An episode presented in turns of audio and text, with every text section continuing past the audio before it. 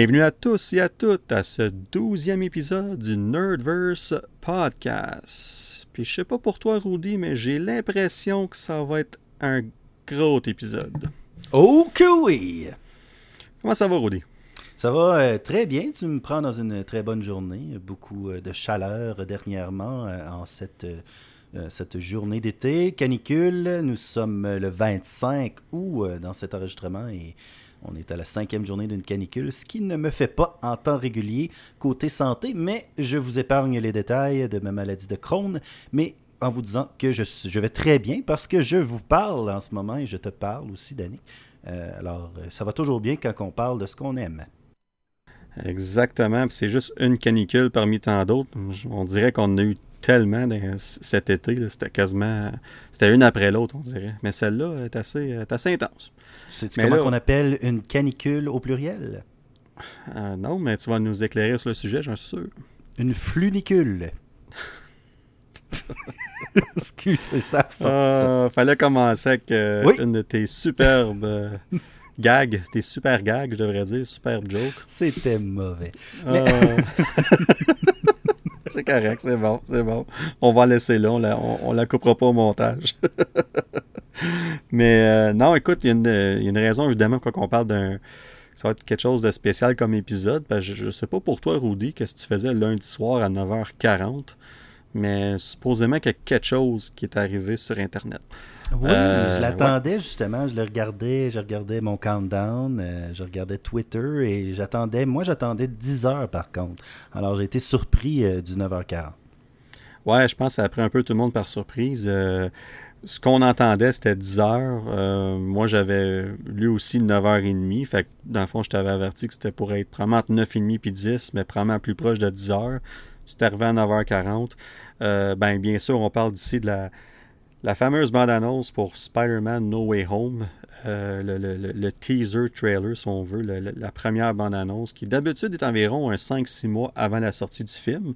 Dans ce cas ici, on parle vraiment de on est à 3 mois, à peine 4 mois, même pas 4 mois de la sortie du film qui est le 17 décembre. Ils ont attendu un peu, mais je pense qu'ils ont bien joué leur carte parce que en tout cas, ça, frappait fort. On, va dire ça comme ça. en anglais, on dit euh, It broke the Internet. ça a brisé l'Internet. Je ne sais pas si c'est une expression qui se dit bien en français. Mais bref, euh, c'était très spécial. Euh, mais tout ça pour dire, Rudy, qu'on a écouté cette bande-annonce-là certainement plusieurs fois, chacun d'entre nous. Puis, ben, je ne sais pas pour toi, mais ça serait bon que les gens retournent un peu écouter notre épisode 7 je dirais le dernier 20 minutes de notre épisode 7. On parle spécifiquement de Spider-Man No Way Home. Puis ça, c'était, je pense, c'était en avril ou en mai. Euh, mais il y a plusieurs de ces choses, des choses qu'on a parlé qui sont confirmées dans cette bonne annonce-là. Fait que, pas me vanter, mais on avait raison sur des On est quand même pas si pire, tu sais, pour euh, des. Euh, moi, ben, on a quand même deux, euh, deux MCU Daddy. MCU Daddy. des papas de M, de, du MCU, des fans, pas juste du MCU, DC aussi, Star Wars, etc. Mais quand même, comme plusieurs personnes, on est capable de faire des déductions. Puis je pense qu'on voit un petit peu à travers là, les, les les, différentes euh, visions qu'on a vues avec les séries, où est-ce que ça s'en va. Là? Euh, juste un petit peu surpris par contre de certaines choses dans, la bande-annonce, puis je vais te laisser euh, quand même continuer avant qu'on aille vraiment dans, le, gros du détail, mais qu'il y a quand même quelques petites choses qui me surprennent, mais on va en parler sûrement bientôt. Bon, on va en parler en long et en large parce que c'est clair, on, on, a deux gros sujets aujourd'hui, puis d'habitude, on ne fait pas nécessairement un gros sujet euh, un de nos sujets sur une bande-annonce, exactement. Mais dans ce cas-là, je pense qu'on n'avait pas le choix. Euh, écoute, ça a été. Euh, moi, tu sais, j'aime regarder des, vidéos de réaction sur YouTube, entre autres, des gens qui vont réagir à, différentes bandes-annonces, entre autres. Puis j'ai toujours les. J'écoute toujours les mêmes 5-6 channels, comme on dit. mais dans ce cas ici, je pense que j'en écoute au-dessus de 25, peut-être même 30. Juste pour voir les différentes réactions qu'on voyait les médias sociaux, puis tout ça. Puis c'est c'était spécial de voir comment est-ce que les gens ont réagi à cette bande-annonce-là. Euh, écoute, les gens, ils criaient, ils riaient, ils capotaient. Il y en a qui pleuraient, comme pas pleurer à chaudes larmes, mais vraiment des, des larmes de joie. Là, ça faisait longtemps que j'avais pas vu ça parce que Moi, une de mes bandes annonces préférées de tous les temps, c'est la deuxième bande annonce pour Endgame. Euh, on l'a une autre bande-annonce qui est extrêmement attendue. D'ailleurs, euh, jusqu'à aujourd'hui, c'était la bande-annonce qui avait eu le plus d'écoutes en 24 heures avec 289 millions d'écoutes en 24 heures en ligne, ce qui est assez exceptionnel. Mais j'ai bien dit jusqu'à aujourd'hui, parce que la bande-annonce pour Spider-Man No Way Home a battu ce, record-là, mais pas juste battu, le fracassé. Là. Là, en 24 heures, on parle de 355,5 millions de visionnement en ligne. Dont à peu près 100 000 qui proviennent d'un ordinateur euh, d'un certain euh, Danick Bigra. je sais pas 100 000, j'ai quand même fait, je travaille 8 heures là-dedans, euh, évidemment. mais, mais plusieurs fois. Je dirais peut-être, comme d'habitude, je dirais en 10 et 15 fois. C'est ma moyenne. je l'avoue, je suis bien correct avec ça. J'aime regarder les détails. C'est pour ça qu'on peut en parler justement sur le podcast, retenir ces détails-là. Moi, je l'ai regardé peut-être une dizaine de fois. Je l'ai montré à mes enfants. Euh, j'ai vraiment regardé justement les détails. Euh, par, par exemple, une certaine prise de vue à un moment donné où ce que tu dis, ils ont clairement enlevé certainement euh, les deux autres Spider-Man parce que ça, c'est sûr. tout seul dans une grosse image qui cinématographiquement parlant ne fait aucun sens. Mais comme je veux pas être le party pooper nécessairement, moi j'ai adoré là, j'ai rien enlevé, ça va être incroyable comme le comme film. La seule chose c'est qu'à comparer admettons à Endgame, euh, je trouve qu'il y a moins de surprises parce que c'est Spider-Man est peut-être le, le, No Way Home est peut-être le secret le moins bien gardé d'Hollywood en ce moment. on savait là, quand même là, que euh, Doc Ock, euh, Green Goblin, etc., euh, ferait partie sûrement de l'aventure. Le, bout que j'ai vraiment aimé, c'est justement le, quand Doc Ock arrive, c'est vraiment cool. Même ma femme a été impressionnée. Euh, elle qui n'est pas nécessairement une immense fan, mais elle aime beaucoup l'acteur. Euh, j'espère qu'on va voir William Defoe. je crois bien. Mais justement, moi j'adore, j'ai adoré cette bande-annonce-là. Elle va toucher à tous les points, tous les nerfs des, fans et des non-fans aussi, je pense. Euh, la seule chose, c'est comme je dis, c'est pour des gens comme nous qui, suivent un peu l'actualité de, des films, c'était peut-être moins excitant, peut-être, euh, selon moi, dans mon avis à moi, de, voir ça parce qu'on s'en attendait quand même. À comparer à Endgame ou Infinity War, où est-ce qu'on était comme, wow, Marvel sont beaucoup plus capables de garder un secret que Tom Holland, par, par exemple.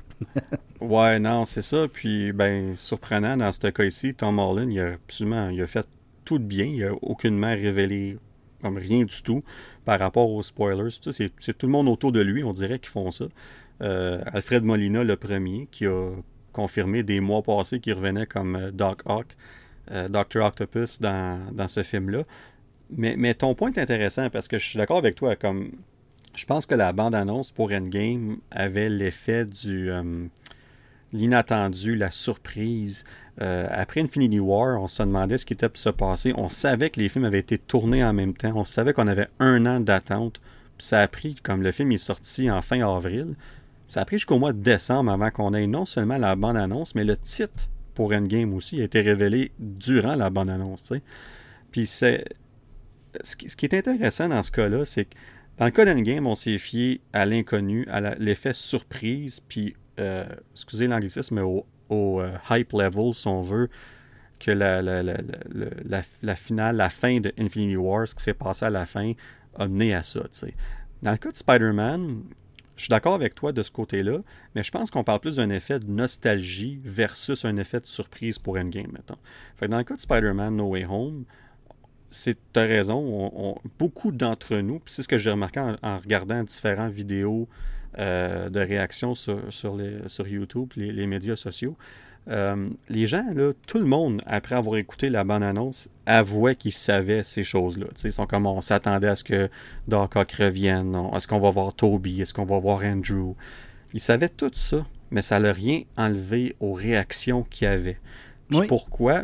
Moi, je pense vraiment que c'est l'effet nostalgique. Pour moi, ah Spider-Man, ben c'est ça. Comme pour moi, Spider-Man euh, et Batman pour DC, mais Spider-Man, c'est ce qui m'a fait découvrir Marvel, c'est ce qui m'a fait découvrir les super-héros, c'est ce qui m'a fait découvrir mon amour pour ces personnages-là.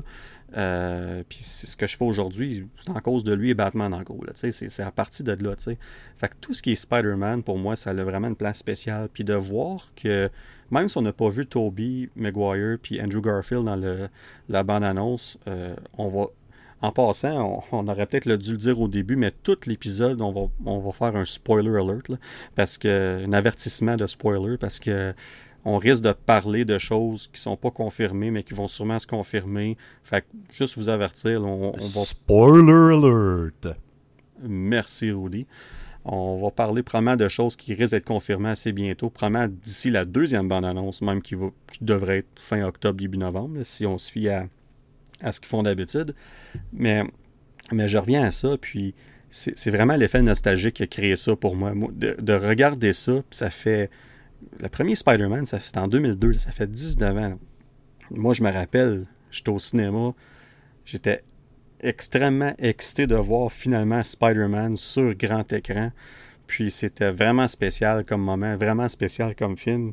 Puis de, voir, d'entendre euh, Green Goblin dans, cette bande-annonce-là, de voir la, la, la, sa, bombe citrouille. Je sais que c'est bizarre en français, mais le pumpkin bomb. Là, Puis de, voir ça rouler sur la rue, puis d'entendre son rire, puis de l'entendre parler, j'étais comme, ah, c'est tellement cool.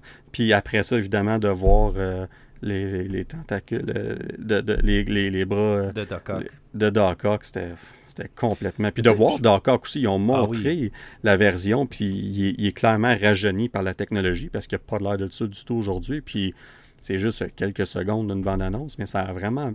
C'est vraiment bien fait de ce qu'on voit en ce moment. Fait que moi, je pense que c'est vraiment l'effet nostalgique. Puis c'est. Moi, ça m'a frappé cette bande-annonce-là. J'ai. Puis pas juste l'effet nostalgique, mais la façon qu'ils l'ont fait. Oui, ça durait quasiment trois minutes, mais ça reste un teaser. On, nous en a montré un petit peu, mais on ne nous a pas trop montré, puis on va aller en détail un peu plus dans les prochaines minutes. On va aller, euh, ben, peut-être pas point par point, mais on va parler de certains points, évidemment, de la bande-annonce. Puis, euh, bref, euh, moi, je trouve que ça a fait son travail. C'était vraiment superbe. La musique était superbe. Et les images qu'ils ont choisies aussi, c'était vraiment cool. C'était vraiment, on mettait l'emphase sur un autre point que j'ai aimé, après ça, je te laisse la parole, Rudy. Un autre point que, que j'ai aimé, c'est de voir, on dirait que la bande-annonce reflète un peu ça c'est mon opinion, comment est-ce que le film va être structuré, genre. Fait qu'on voit au début le focus sur la suite de Far From Home. On voit le focus sur euh, Peter Parker, puis les effets de ce qui est arrivé à la fin de Far From Home. Puis là, plus la bande-annonce avance, là, il va voir Doctor Strange. Puis là, tout ça se passe. Puis là, là soudainement, on, rentre dans un autre monde. Puis on voit des, des petits bouts ici et là qui, nous montrent des, que possiblement qu'il y a plusieurs vilains méchants de différents univers, puis là, ça, arrête une grosse conclusion, euh, cliffhanger, comme qu'on dit.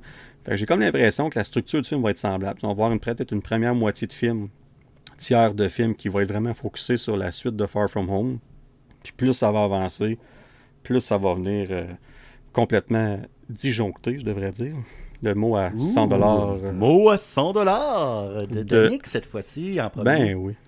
Ben oui, je, travaille là-dessus. J'ai une liste de mots à 100$. puis j'essaie de dire moi aussi. à un moment donné, il faut que j'en dise.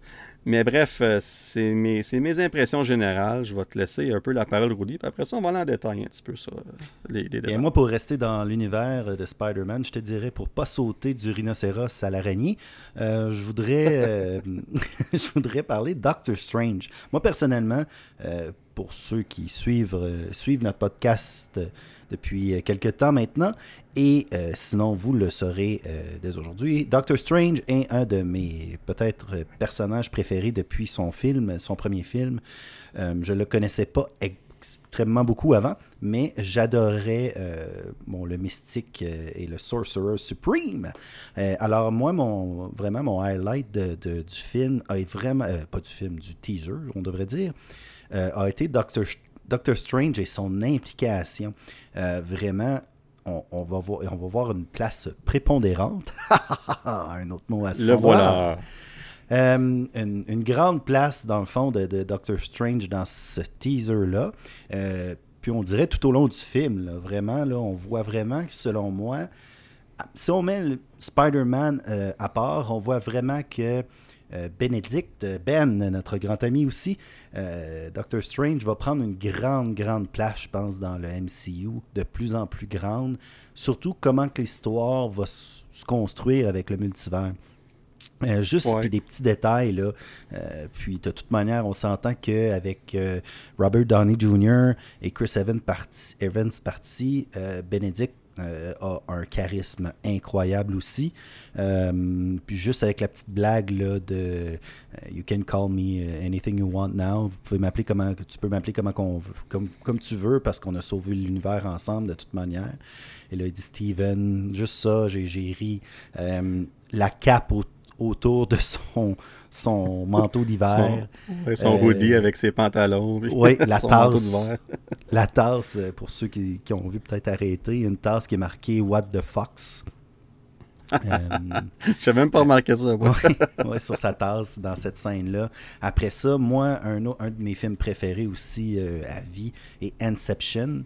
Euh, avec Leonardo DiCaprio et toute une pléthora, un autre mot, euh, de, de, de, de, bons acteurs. Euh, Inception, qu'on voyait là, justement la, la, ville se refermer sur elle-même, mm-hmm. vraiment des effets spéciaux incroyables. Puis là, on voit ça encore dans le prochain Spider-Man. On a vu déjà un, un début d'effets spéciaux assez euh, spécial euh, avec Mysterio lorsqu'on avait vu euh, la scène là, avec les drones et tout, que dans le fond, Peter est obligé de se battre un peu contre ses propres démons. Là. Oui, dans Far From Home. Mais là, oui, dans Far From Home. Et là, dans, dans No Way Home, on, va certainement voir encore quelque chose d'encore plus spécial, je, pense, avec la sorcellerie de Doctor Strange qui va prendre une grande, grande place, je pense. pour moi, c'est mon highlight. Euh, le reste, comme je disais, je m'en attendais, c'est fantastique. J'ai, aimé le, Puis je pense que c'est ça qu'on aime tous de Spider-Man, Spider-Man c'est que Peter Parker est très terre à terre. Hein. Euh, malgré qu'on va voir Matt Murdock comme Daredevil, qui est un super-héros de, de rue, Spider-Man est quand même le super-héros de New York. C'est comme les niveaux de la politique. On est en plein campagne électorale. Euh, Daredevil serait municipal, Spider-Man provincial et Avenger euh, au pays fédéral. Puis je pense que c'est ce qu'on aime aussi de Spider-Man, qu'il soit accessible. Euh, puis là, qu'il soit parmi tout le monde, qu'il soit un humain, c'est pas un dieu, c'est pas un, playboy en armure, c'est pas un super soldat, c'est un jeune garçon ou un, jeune adulte, tout dépendant euh, de, quelle série vous écoutez, qui est parmi nous, qui est notre ami et qui, a, vraiment des, problèmes normaux de jeunes ou de, jeunes adultes, ou même d'adultes, je pourrais dire, et qui doit faire face à ça. C'est ce qui est intéressant de Spider-Man, je pense, qui est un des aspects psychologiques du personnage qui est super le fun à regarder. Euh, puis on le voit avec Mary Jane. Euh, puis avec, dans le fond, il veut que, que tout le monde oublie qui qui est, mais en même temps, il est comme, ben non, pas tout le monde. Hein, et là, mon meilleur ami, ma tante, euh, etc. Là, même les Avengers, quelque part là-dedans, vont oublier qui, qui, qui est. Mais tout le monde. Tout le monde, sauf qu'ils vont, sauf Doctor Strange. Sauf Doctor Strange. Mais encore là, c'est facile à rectifier peut-être après. Là. Je me dis, faites oublier à tout le monde, puis révèle ton identité, c'est ça. exact. Là, En tout cas, mettons. Mais je vais, ajouter quelque chose. Ouais, je vais acheter quelque chose, si je peux me permettre, Rudy, là-dessus. Puis, oui. Euh, ce point-là est très intéressant parce que c'est effectivement quelque chose que beaucoup de personnes ont mentionné comme mais pourquoi pas juste le laisser faire son sort, les gens y oublient, puis toi, après ça, tu choisis à qui que tu veux le dire, tu sais. Puis, dans le fond, tu peux carrément remettre ça comme avant en allant dire aux personnes qui le savaient avant que ça arrive. sais. Fait qu'on parle de Ned, de MJ, puis évidemment de Hunt Me, Tante Me. c'est bizarre en français, mais c'est ça que c'est. Fait qu'il aurait juste pu faire ça, tu sais. Mais, mais dans le fond, là, tu l'as super bien dit, tu as bien décrit Peter Parker. Puis ce que j'aime de la version MCU de Peter Parker, c'est qu'ils mettent en évidence à quel point que c'est quelqu'un d'intelligent, mais c'est pas nécessairement quelqu'un qui réfléchit avant d'agir. De mature, exactement. Il, manque un peu d'expérience de vie puis de maturité. Parce qu'on le voit, cette scène-là, on va en parler euh, plus en détail, mais cette scène-là, ce qu'il va voir Doctor Strange, puis il demande ça. Puis là, on parle d'une bande-annonce. On n'a pas le contexte du film, qu'est-ce qui s'est dit avant, qu'est-ce qui est arrivé, Euh, puis cette scène-là est probablement beaucoup plus longue dans le film, évidemment. Fait qu'on se fie vraiment juste au contexte de la bande-annonce, évidemment. Puis peut-être qu'on va être dans le champ quand le film va se présenter, qu'on va voir le film euh, au mois de décembre. Mais dans le fond, ce qui, est bien avec Peter Parker, c'est ça, c'est on voit ses vulnérabilités. On, voit à quel point que il veut faire la bonne chose. Il est prêt à se sacrifier lui-même constamment pour faire sûr que les autres sont bien. dans, les, BD, dans les comic books, c'est toujours ça. Peu importe la version. Hein? Tu vois, je l'ai bien dit, Rudy, cette fois-là. J'ai rien dit depuis le départ, hein, mais euh, petite parenthèse ici. Euh, Danick a une, certaine euh, difficulté avec le mot version. Alors, alors c'est un mot que tu utilises beaucoup à tous les jours, je crois, dans ton travail en anglais. Alors, en anglais, s'il vous plaît, chers auditeurs, euh, nous nous excusons au nom de la langue française. Euh, et nous vous demandons de, s'il vous plaît, ne pas faire de plainte, s'il vous plaît, au petit Larousse ou à l'Office de la langue française. Merci beaucoup. Non, puis les efforts sont là, puis je le remarque, puis à chaque épisode, je travaille évidemment là-dessus, mais des fois c'est juste naturel, puis ça sort comme ça. Mais bref, cette version-là de Peter Parker est, très vulnérable, tu sais, puis il veut faire la bonne chose, puis tout ça, comme j'ai dit tantôt. Fait que là, lui, il arrive à, Doctor Strange, puis il veut juste s'assurer que ça n'affecte pas les gens autour de lui, donc euh, impulsivement, il dit euh, est-ce, qu'il y a une façon que tu peux faire comme si ça jamais arrivé? Puis là, quand Doctor Strange, ça c'est peut-être l'erreur de Doctor Strange, il aurait peut-être dû expliquer avant qu'est-ce que le sort amenait comme conséquence, clairement. Mais bref, c'est un film, puis il faut que les choses, des fois, tombent en place au bon moment pour que ça, ça cause quelque chose, tu sais. Mais quand il explique, puis là, tu arrives, puis là, il réalise, oh non, non, ben, je pense que MJ, ça serait, elle va tout oublier. Puis il dit pas qu'elle va oublier c'est que, que, que c'est Spider-Man. Elle va oublier toutes les choses qu'ils ont vécues ensemble en lien avec le fait que c'est Spider-Man. Dans le fond, c'est pas mal sa relation avec lui, entre les deux. Parce que la raison quoi qu'ils sont ensemble, c'est carrément le, fait qu'il est Spider-Man, puis le, tout ça. on l'a vu dans Far From Home, entre autres, puis un petit peu dans, dans Homecoming aussi. T'sais. Fait que là, plus qu'il réalise qu'est-ce que ça va être, plus qu'il il panique un peu. Puis là, ben, Doctor Strange est comme, ben là, attends, attends, attends. Puis là, ben, ça cause ce que ça cause. sais. Mais là, je vais faire un petit. Euh, ah, vas-y, Rudy, oui. Oui, ben j'allais peut-être qu'on allait dire la même chose. Puis, euh, je ne l'ai pas vu euh, sur, sur Twitter ou quoi que ce soit. Je, puis, je ne dis pas que je suis le premier à arriver avec ça. Je ne suis certainement pas le premier à penser. Mais on vient tout juste de voir Loki. Hein. Et puis Loki, la fameuse scène à la fin de Loki, alors spoiler encore une fois, où est-ce qu'on voit le multivers commencer à mm-hmm se débrancher. se, euh, oui. j'ai, le terme. À se diviser, là. À se diviser. Bien, moi, je me dis, avec le timeline et, tout, peut-être que c'est exactement ce moment-là aussi où ce que c'est arrivé et que le sort de Doctor Strange a mal fonctionné. Fait que c'est peut-être pas la faute de Doctor Strange euh, autant, que, euh, autant que la faute de Sylvie. Alors, je, le, lance dans l'univers et euh, le nôtre, pas les autres, mais le nôtre. Euh, et puis, c'est ça, c'est ma petite théorie de me dire que le multivers a commencé à ce moment-là. Et c'était pas nécessairement peut-être la faute de Sylvie euh, ou la faute de Doctor Strange, peu importe. Ben moi, je pense que ton point est très bon, mais je pense que beaucoup de gens ont comme associé cette scène-là au fait que c'est ce qui crée le, le multivers, le multiverse, puis qu'ensuite tout déboule, tu sais. Mais dans le fond, comme tu as dit, le, le, multiverse, il s'est divisé, il s'est créé, peu importe le mot, euh, à la fin de Loki. Fait que dans le fond, quand ça, ça arrive, pour moi, ce que Doctor Strange fait, puis tant qu'à moi, c'est peut-être la distraction de Peter qui fait que son sort, il marche pas bien, puis ça crée quelque chose d'autre. Encore là, on sait pas c'est quoi les effets du sort que Doctor Strange a fait. Là. On sait pas si les gens y ont oublié euh, l'identité secrète que, que, Peter Parker est Spider-Man. On ne sait pas c'est quoi les conséquences de ce sort-là. On sait clairement quelque chose qui est arrivé parce qu'on voit les effets par la suite après dans la bande-annonce, mais on ne sait pas exactement qu'est-ce qui est relié au sort en tant que tel. Moi, je pense que ce qui arrive là, il ne crée pas le multiverse, on le sait. Moi, je pense plutôt qu'il ouvre une porte. Parce que, tu sais, à un moment donné, c'est bien beau que le multiverse est là, mais comment tu te promènes entre les différentes branches? le TVA, tu capable, le TVA, tu es capable de le faire dans Loki, mais comment est-ce que les autres le font? Oh, Donc, moi, je, question. ben, c'est ça. Moi, je... Ça l'ouvre plein de questions, puis je vais t'en poser une. Si puis là, ça me vient, ça me vient, ça me vient comme ça. Là. C'est de l'inspiration soudaine. Mais si le, sort de Doctor Strange a fonctionné, est-ce que, selon les rumeurs, on aurait encore Vulture de cet univers-ci, euh, Vulture et euh, Mysterio, qui pourraient revenir ou peu importe, est-ce qu'eux se rappelleraient de Peter Parker? Ben, c'est une très bonne question, puis je m'en allais probablement un petit peu là euh, très bientôt, parce que quand on va parler des Sinister Six tantôt, mais c'est un très bon point, puis la réponse à ça, c'est que si le sort a bien fonctionné, ben non, techniquement, et Vulture et Mysterio s'il a, survécu, mais je pense que on s'entend pour dire qu'on est pas mal certain qu'il a survécu, mais disons qu'il est vivant, il aurait oublié lui aussi. Puis un autre qui aurait oublié, qu'on oublie, mais c'est Scorpion, qui est en prison avec Vulture.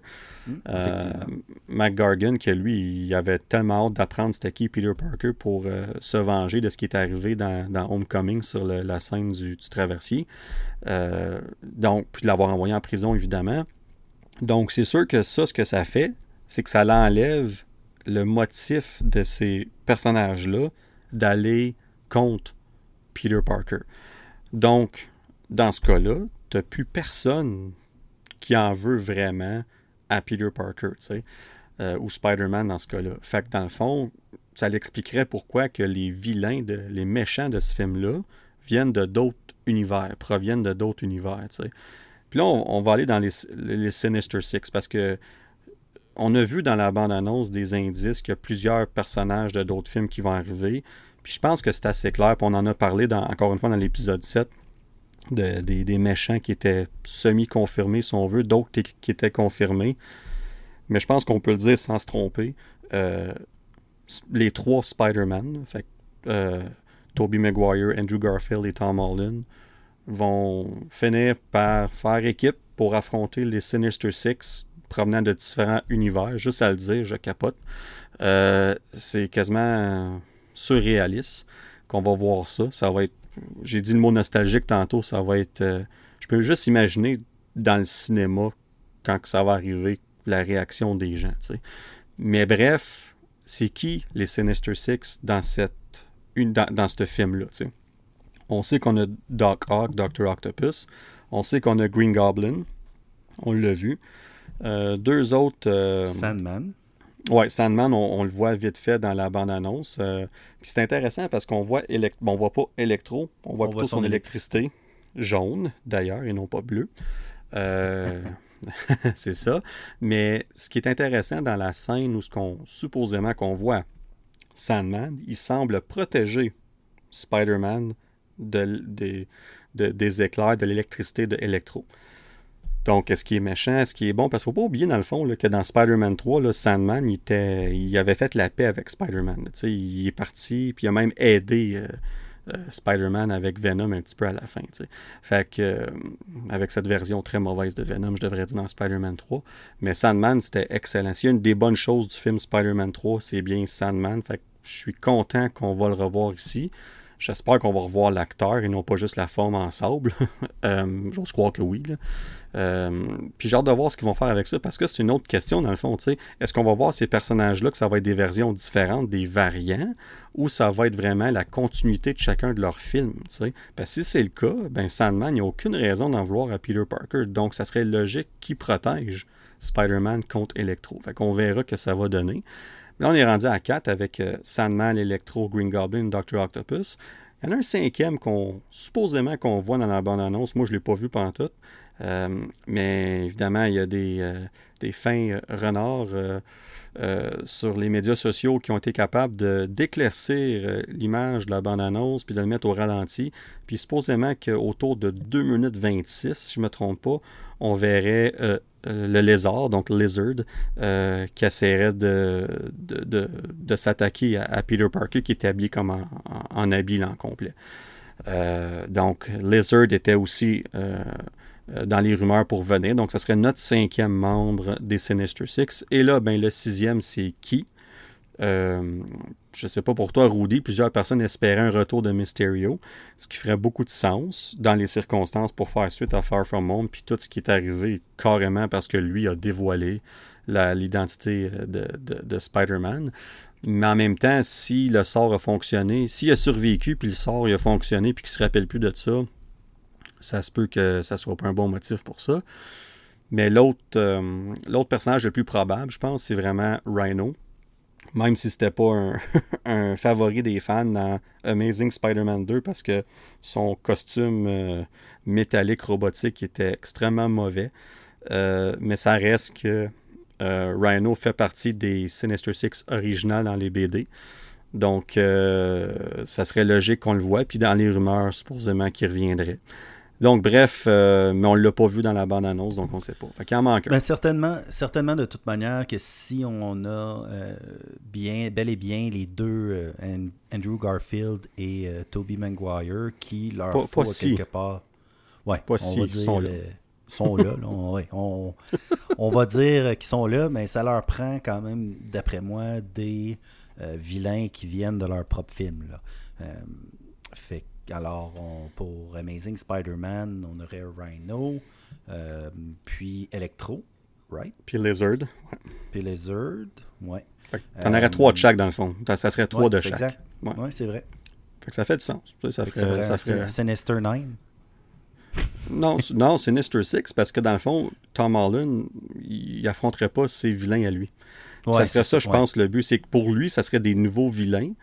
Mais une fois que tout le monde se rend compte, puis encore là, on n'est même pas garanti que les six vont se réunir pour affronter euh, les trois Peter Parker. On ne sait pas encore. Comme on peut voir dans. Euh, comme j'avais déjà dit dans un des épisodes, je pense que c'était l'épisode 7 justement du podcast. Euh, je ne suis pas 100% sûr, mais dans les BD, quand on parle des Sinister Six, la première version, version, bon, encore une fois, automatisme, mais dans la première version de, des Sinister Six, ils affrontent Spider-Man un par un séparément. Puis là, à la fin, ils se mettent ensemble, mais c'est pas vraiment un combat 6 contre 1.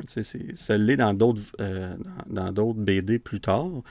Euh, mais dans, la, dans, cette première euh, tiration-là de, des, des Sinister Six, c'est pas le cas. Fait que j'ai hâte de voir comment est-ce qu'on va faire ça. Je pense pas, par exemple, qu'on va passer à côté l'opportunité ici d'avoir ce visuel-là, d'avoir les six vilains ensemble face à Peter Parker. Puis là, soudainement, les deux autres Spider-Man arrivent pour porter main forte à Tom Holland. Je, on parle de, de, de, Captain America quand il prend Mjolnir dans Endgame.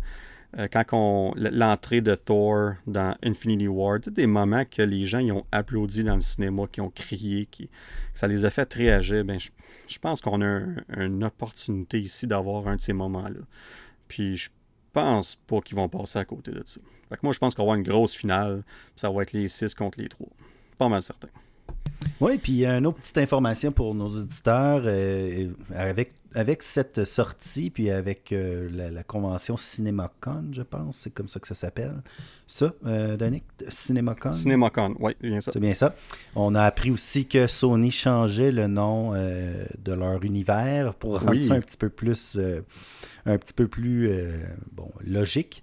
au lieu d'être Sony Pictures Universe of Marvel Characters, on passe maintenant. Ouais, Spunk, on passe maintenant à Sony Spider-Man Universe c'est pas mal plus simple. Euh, puis on comprend que, dans le fond, Sony ont gardé tout ce qui avait rapport à Spider-Man euh, et que ça n'a pas rapport, dans le fond, avec euh, les autres personnages de Marvel tant que tel à ce niveau-là. Fait qu'une petite information que je voulais vous passer. Et c'est maintenant le temps de la question geek, geek, geek, geek. Oh. Alors, étant donné que nous parlons de Spider-Man, oui. Danick, combien de costumes Spider-Man a-t-il eu dans le MCU jusqu'à maintenant? Combien de costumes? Donc, euh, il y a eu son costume initial euh, qui était son hoodie euh, avec ses pantalons de jogging. Donc, on en a un. Il y a eu évidemment le costume de Tony Stark initial dans Civil War, donc deux. Il y a eu ensuite le costume de Infinity War, donc le Iron Spider Suit. Donc, ça, ça fait trois. Ensuite, euh, dans Far From Home, il y en a eu un nouveau, deux nouveaux, excusez-moi. Il y a eu le Night Monkey, donc ça fait quatre. Et il y a évidemment son costume noir et rouge qui est superbe d'ailleurs. Donc on est rendu à cinq. Cinq. Euh, donc ça serait bien, ça. cinq. euh, ah, ouais, parce qu'on Les autres aussi, alors on applaudit tout le monde, même à la maison, si vous écoutez, même en différé, on applaudit. Bravo. Ah, ben, J'avais un beau merci. petit sound effect pour ceci aussi, mais euh, cela, euh, en passant, sera pour un autre épisode. On travaille là-dessus. On travaille sur des euh, mises à jour pour les effets sonores. Alors, bravo, bravo, 5, 5 costumes effectivement pour Spider-Man. Oui, alors euh, moi je pense vraiment là aussi, là, une des choses qu'on n'a pas, je pense qu'on a effleuré, euh, on voit aussi peut-être là, les manches ou les bras de Matt Murdock.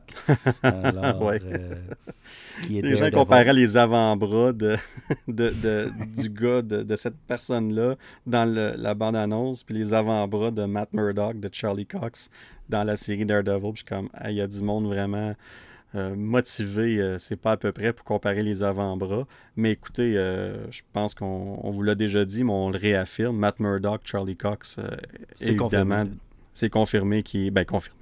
Pas confirmé officiellement, mais je vous, on confirme qu'il est là. là. C'est- il va être là, puis ça va être. Ça devrait être son, son avocat. Puis d'ailleurs, tu parles de ça, Rudy, puis c'est intéressant parce que dans la bande-annonce, quand tu le vois marcher vers euh, pour son procès, ou ben, procès, peu importe, quand il apparaît en cours, on voit une, une affiche en arrière, puis c'est comme le, le visage de Peter Parker avec des, des- des cornes de diable. Ça dit Devil in Disguise, je pense. Ouais. Puis là, ben, Ah, c'est vrai, je, je- je me rappelle de ça, mais j'avais pas fait le lien, mais oui. Ben, c'est ça. Fait que c'est. Il y, a, il y a deux, il y a deux façons de voir ça. Clairement, pour moi, c'est un Easter egg à Matt Murdock parce qu'il marche vers la cour pour aller à son procès. Puis clairement, Matt Murdock devrait l'attendre à l'intérieur. Donc, il, probablement que dans le film, on va le voir comme 30 secondes plus tard ou une minute plus tard. tu sais. Fait que ça, c'est intéressant. Mais il y a d'autres personnes qui, qui, qui réfèrent à ça. Ben, quel, qui est le diable dans, dans l'univers Marvel, Rudy? Mephisto! Mais oui, un Mephisto, on a entendu parler en long et en large et en profondeur et en tout le kit euh, quand c'était pour WandaVision. Toutes les rumeurs, les spéculations, les conversations tournaient autour de lui. Et plusieurs personnes détestent la série WandaVision parce que leurs théories n'ont n'ont pas euh, n'étaient pas vraies en cause que Mephisto n'était pas là du tout, euh, malgré évidemment les, petits, euh, les petites références qu'il y avait ici et là. Euh, mais, mais dans ce cas ici, il y a une raison particulière pourquoi qu'on parle de Mephisto. Puis là, là on, va faire un petit recul, si tu me permets, Rudy. On va parler un peu des BD et des comic books pour voir un peu le lien ici. Mais euh, je suis pas en train de dire que Mephisto est dans Spider-Man. Personnellement, je n'y crois pas. Moi, je pense que c'est un Easter egg pour Matt Murdock. Puis je ne crois pas du tout que Mephisto fait partie du film de Spider-Man. Mais bref, je me dois d'en parler parce que il y a un lien aussi avec une des scènes principales de la bande-annonce, c'est-à-dire le, fameux sort de Doctor Strange qui lance à, Peter Parker pour que les gens y oublient. Dans le fond, ça, c'est tiré d'une d'un- d'une- de, la BD, le, le comic book qui s'appelle One More Day et aussi euh, One Moment in Time. Puis dans le fond, juste pour vous dire vite fait, décrire vite fait, un petit résumé de ce qui se passe dans One More Day, c'est que ça suit Civil War. Donc, Peter Parker, son identité est révélée au grand jour durant les événements de Civil War. Parce que quand il signe le, le- le- dans, le- dans, le- dans les comic books, je pense qu'il appelle ça le, Super acte. Hero Red. Ouais, c'est ça, c'est le, le, le Super Hero Registration Act. Je sais pas trop, c'est un peu différent dans les, dans les BD. Mais quand il signe ça puis qu'il se met sur l'équipe de Tony Stark, il doit révéler son identité. Donc, c'est ce qu'il fait devant, un- devant plein de monde, plein de journalistes, un peu comme que Tony Stark a fait dans le premier Iron Man. C'est un gros moment dans les, dans les BD, dans les comic books. Puis faire suite à cette histoire-là, ben les gens ils savent c'est qui Spider-Man. Donc évidemment, il y a des gens qui s'attaquent à lui, qui essaient de s'attaquer à sa famille. Puis un des événements qui arrive, ben, c'est que Aunt May, ben, elle se fait tirer un moment donné, elle se fait atteindre par un projectile, puis est entre la vie et la mort à l'hôpital. Donc Peter Parker euh, va voir Doctor Strange, puis lui demande de de- d'essayer de sauver euh, sa tante. Malheureusement, Doctor Strange lui dit qu'il n'y a rien à faire. Donc, en chemin pour l'hôpital, euh, Peter Parker croise une petite fille, puis la petite fille lui dit Moi, j'ai la solution à tes problèmes. donc, elle se sauve en courant, Peter Parker la rattrape, et tout ça pour la révélation. La petite fille, c'est bien Mephisto. Donc, le diable lui offre de faire un pacte, une deal, pour sauver sa tante. En échange, il veut le mariage entre lui et Mary Jane, parce que Mary Jane et Peter Parker sont mariés à ce moment-là dans les comic books. Donc, euh, lui et Mary Jane se parlent, finissent par dire oui. Et euh, finalement, ben, euh, ça se produit. Le, mariage n'existe plus. Donc, évidemment, il se réveille le lendemain et sa tante est guérie, mais il est tout seul dans son lit. Mary Jane n'est plus là.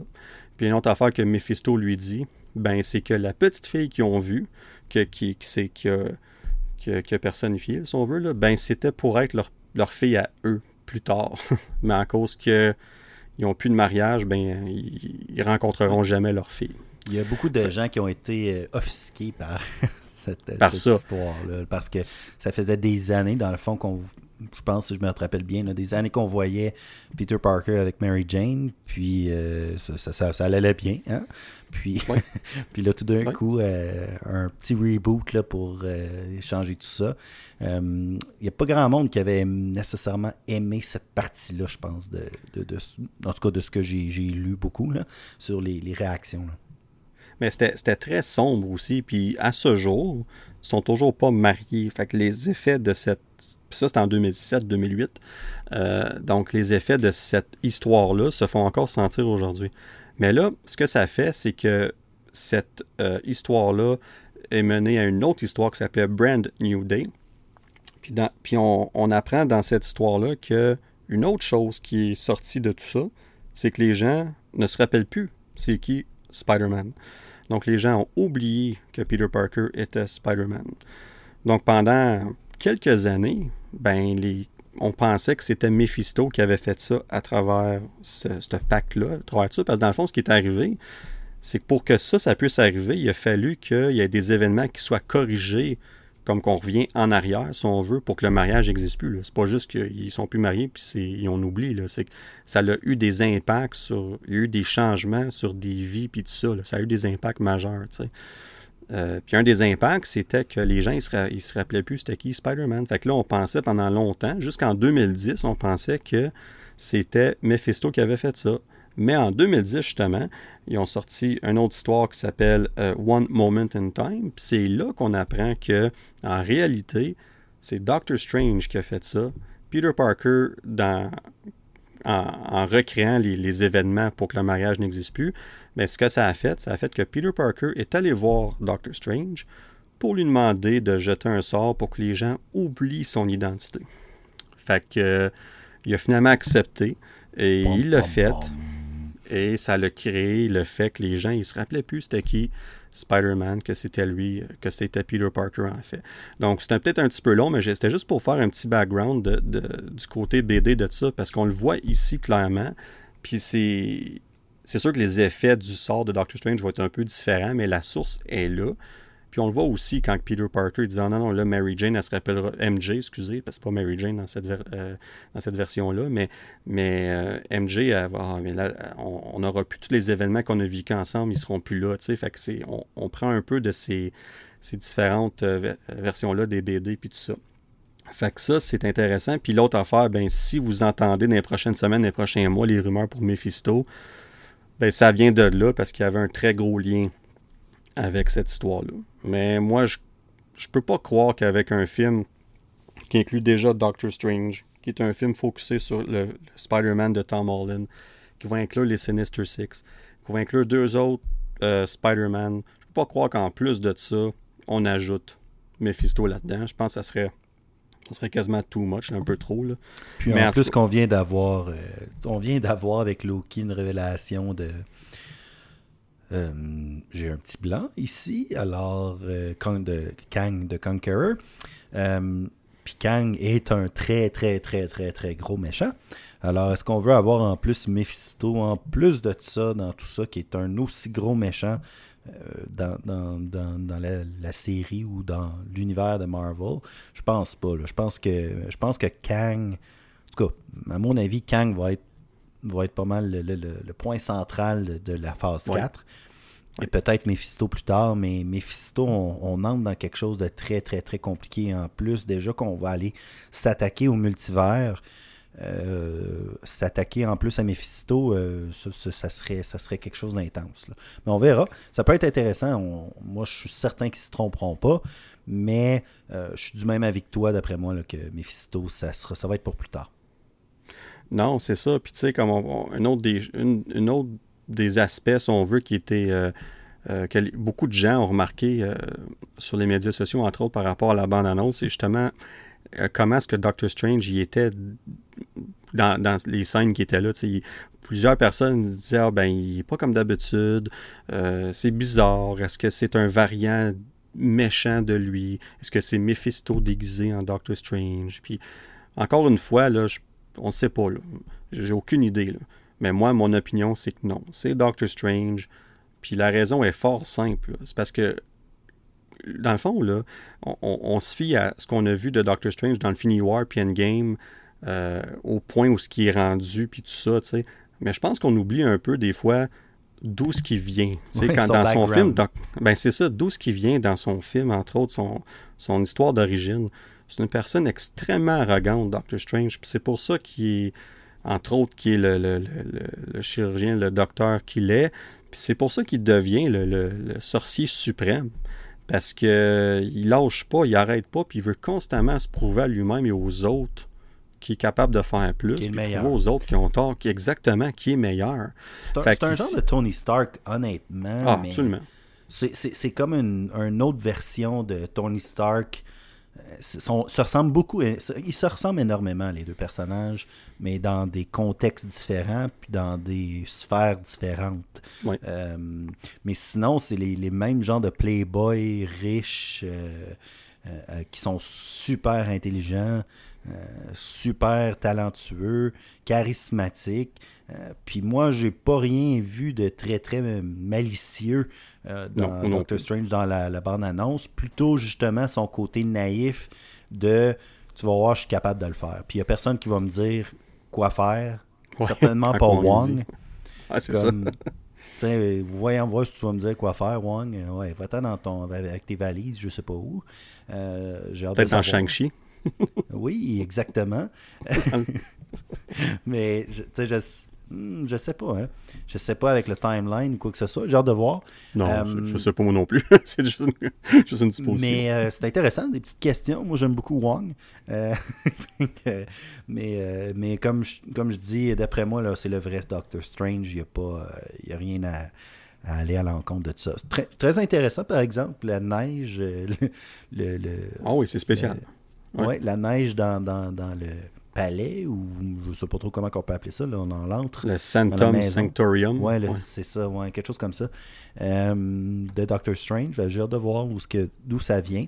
Mais comme je disais tout à l'heure, je pense que Doctor Strange va être là pas mal tout le film, d'après moi. Là, je pense, parce qu'on voit des scènes là, vraiment, vraiment différentes les unes des autres, là, je trouve, là, à travers dans différents. Euh, différents décors. Ah oui. Alors, euh, je pense que je pense que Doctor Strange va être le Iron Man et même plus du, des, du premier film là, de Tom Holland. Je pense que oui, puis je pense qu'il ben, faut, faut, aussi euh, faut, pas oublier que ce film-là va carrément mener à Doctor Strange in the Multiverse of Madness. Euh, c'est évident, comme c'est 99,5% sûr que soit la mid-credit scene ou la post-credit scene va avoir, un, lien avec Doctor Strange, la suite de Doctor Strange. C'est sûr, parce que le film de Spider-Man sort au mois de décembre, puis le film de Doctor Strange sort au mois de mars, comme trois mois plus tard. Donc c'est évident là, que ça va être un après l'autre. Comme littéralement, à moins qu'il y ait des délais puis tout ça, ce qui m'étonnerait rendu là pour les films de Marvel en tout cas. Là. Mais c'est un après l'autre, les films. là. Il va probablement avoir une série de Disney Plus qui devrait être Miss Marvel, qui n'aura aucun lien entre les deux. Euh, mais à part ça, ça va directement amener à, Doctor Strange 2. Donc, c'est clair qu'il y a un lien là. Puis on voit l'intro. C'est quasiment comme une introduction au Multiverse of Madness dans Spider-Man. Mais ça va bénéficier le film en ajoutant tous ces personnages-là de différents univers. Puis j'ai vraiment hâte de voir comment tout ça va tourner ensemble, comment est-ce que ça va se faire. personnellement, je pense qu'on a parlé aussi dans un de nos épisodes, on aurait été très inquiet de s'arrêter Sony tout seul, mais là, Marvel Studios sont impliqués, Kev y est impliqué, euh, ils ont même un, certain montant d'argent dans le budget. On parle de 25% ici. Ils vont faire 25% des revenus également. Donc, euh, sont impliqués aussi dans le marketing. Donc, la bande-annonce, euh, je trouvais qu'elle avait un petit fil différent des autres bandes-annonces de Sony. Ben, c'est parce que Marvel Studios sont impliqués là-dedans aussi. Donc, on voit une très grosse différence de ce côté-là. Fait que je pense que ça va être très bien fait. Il ne faut pas oublier que le script de Doctor Strange a été complètement réécrit entre autres, euh, ben, dans le fond, après euh, que le script de Spider-Man No Way Home était fini. Donc, euh, tout est fait là, pour qu'il y ait un lien là, puis que ça soit bien structuré, le film de Spider-Man en tant que tel. Puis on voit, on, voit, on voit la qualité aussi du teaser à comparer, exemple, au trailer de Venom euh, ah, c'est Carnage. c'est pas comparable du tout. Euh, petite question, euh, je pense que c'était une des dernières questions que je pourrais te poser par rapport au, teaser. La fameuse banderole avec les, visages, là. je l'ai réécouté trois, quatre fois. Je sais pas si tu te rappelles de qu'est-ce que je parle. Juste avant qu'il aille voir Doctor Strange, j'arrive pas à me dire que c'est le visage de Doctor Strange. Ça a l'air d'un vampire. Je me disais, c'est quoi ça? C'est-tu Morbius? Euh, Morbius? C'est-tu. Euh, c'est quoi? Euh, je, je la comprends pas dans le teaser, ça, ce, petit bout-là. Je pense que c'est un, simplement soit une lumière de sorcier, de sorcière, ou bien ben, ça a l'air plus masculin, sorcier, ou bien un lutin peut-être même, je sais pas trop, mais clairement, il regarde ça, puis ça lui fait penser à Doctor Strange. Parce que ça n'a effectivement pas l'air de Doctor Strange, mais encore c'est une lumière, donc peut-être que c'est une version très mauvaise euh, de, Doctor Strange, mais, mais clairement ça lui fait penser à lui. Là. Je pense pas que qu'il n'y a rien de plus à ça. Puis peut-être même que dans le film, quand il va regarder ça, ça n'a même pas rapport avec. C'est peut-être même pas ça, qui va lui faire penser à Doctor Strange non plus. Mais sur ce, je pense que je pense qu'on a fait le tour, hein, Nick? Ben, on pourra en parler une autre heure, mais je pense qu'on a fait le tour pour cette bande-annonce-là. Euh, puis, euh, écoute, je pense qu'on est très excité pour le film. Moi, je pense que ça va être un événement, ce film-là. Ça va être spécial. Euh, d'ailleurs, j'en profite pour retirer officiellement mon choix que j'avais fait pour le film d'un milliard qui était Eternals. On oublie ça dans les conditions actuelles. si ça arrive, ben, tant mieux mais je ne vois pas ça du tout arriver, surtout avec ce qui se passe. Mais s'il y a un film qui peut causer la surprise malgré la situation actuelle, puis on ne sait pas que ça va ressembler à au mois de décembre, mais s'il y a un film qui peut causer la surprise, puis on l'a vu avec les le record qui ont déjà brisé, puis la bande-annonce, puis tout ça, c'est bien Spider-Man No Way Home. Donc, euh, on ne sait pas si ça va arriver. C'est ça. c'est ce que je voulais dire. Rallie à moi, puis euh, moi, dans le fond, je voulais pas le dire, mais je savais que le variant Delta serait ici et que Eternals paierait le prix surtout. Euh, alors, j'ai vu ça à travers le Time Stone. Euh, que j'ai ici en ma possession. Alors, si vous avez d'autres questions comme ça, contactez-moi à 1-800-999 Jojo bon, ben, sur ces belles paroles et sur cette, euh, cette, euh, ce, commercial, cette annonce de Jojo Rudy, on, C'est le va temps passer... oui. des rumeurs. Exactement, la rumeur du Nerdverse qui est, qui est un nouveau euh, segment, je devrais dire, du podcast, puis qui va être là pour rester, je pense. mais aujourd'hui, on parle de Black Panther euh, Wakanda Forever, évidemment. Donc, beaucoup de nouvelles qui circulent autour de ce film-là, donc certains qui ont été confirmés. Entre autres, on parle de euh, Iron Heart, euh, Riri Williams, qui va avoir son propre, sa propre série Disney Plus d'ici les prochaines deux années. donc, c'est confirmé, elle va faire son début dans le MCU dans Black Panther Wakanda Forever. Donc, ça, c'est vraiment intéressant parce que dans les BD, elle est, plus relié à Iron Man, dans le fond. Même que euh, c'est Tony Stark, son euh, AI, son intelligence artificielle, qui lui parle dans le costume euh, à un certain moment. C'est Tony Stark qui lui parle. Donc ça, c'est vraiment intéressant qu'ici, avec le décès de Tony Stark dans le MCU et tout ça, je pense qu'on va vouloir s'éloigner de plus en plus de Tony Stark pour faire la place aux autres. Donc d'avoir son introduction à travers Wakanda et tout ça, puis la technologie qu'ils ont, tu sais. Euh, c'est vraiment intéressant. Puis une des petites rumeurs, puis c'est pas, c'est pas ce que je vais vous parler, mais une petite euh, rumeur euh, on the side qu'on devrait dire, c'est que supposément, puis on verra si c'est vrai, mais que Shuri, dans le fond, on, va apprendre qu'elle était en contact avec Tony Stark avant qu'il, meure. c'est même elle qui aurait permis à Tony Stark d'avoir le nanotech pour son, son costume dans Infinity War. Donc, est-ce que ça va être le cas? Je ne sais pas. Mais ça serait un lien intéressant qui mènerait au fait que Ironheart, Riri Williams, ait son costume, qui est dans le fond un costume d'Iron Man, si on veut. Donc, ça, serait un lien super intéressant ici. Mais la rumeur qui relie euh, Black Panther Wakanda Forever, euh, je ne sais pas si tout le monde est évidemment euh, familier avec ce personnage-là, mais on peut, je dirais, pas mal confirmer que le, le, vilain, si on veut, le méchant du film va être Namor. Puis, non seulement ça, mais euh, il aurait déjà été, euh, dans le fond, euh, l'acteur aurait déjà été choisi pour le rôle. C'est Jay Momoa. ok, on va faire les liens avec Aquaman dans quelques secondes. Mais, mais non, c'est pas Jason Momoa, mais c'est Là, je vais certainement massacrer son nom, puis je m'en excuse. Donc, c'est Tenoch Huerta qui joue dans Narcos, entre autres, Narcos Mexico euh, sur Netflix, qui est une superbe série.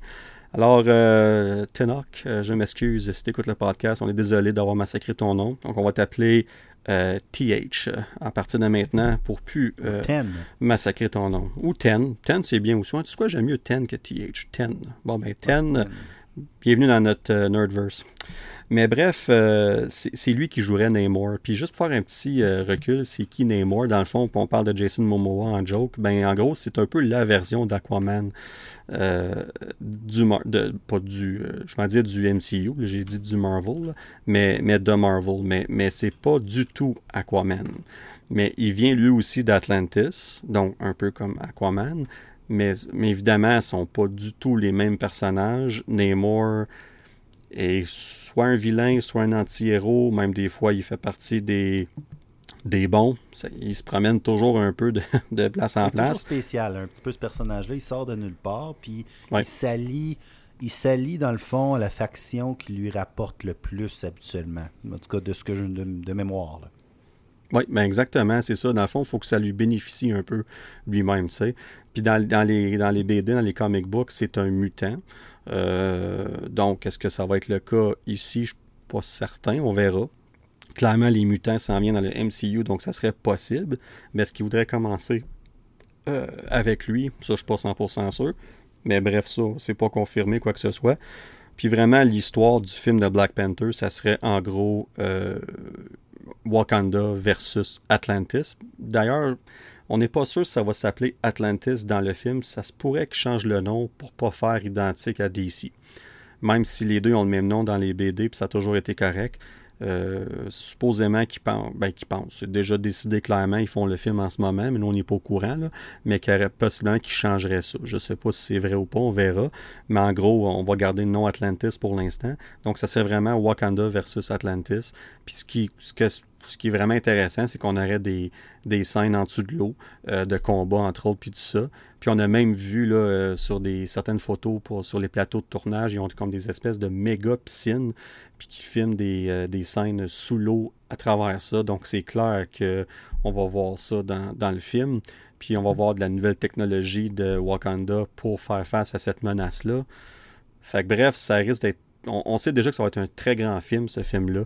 Euh, évidemment, avec tout ce qui entoure le, le, décès, de, Chadwick Boseman, ça va être très émotif. Euh, je suis certain qu'ils vont, euh, vont gérer ça de façon humble et de, grande classe. Je ne suis pas inquiet du tout.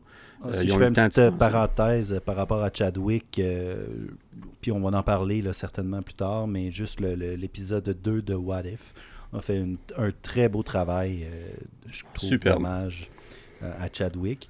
Euh, alors, je m'inquiète pas non plus pour Wakanda Forever. Mais si on reste dans les rumeurs puis qu'on va dans, la fantaisie, et là, c'est même pas de la rumeur, c'est de la fantaisie.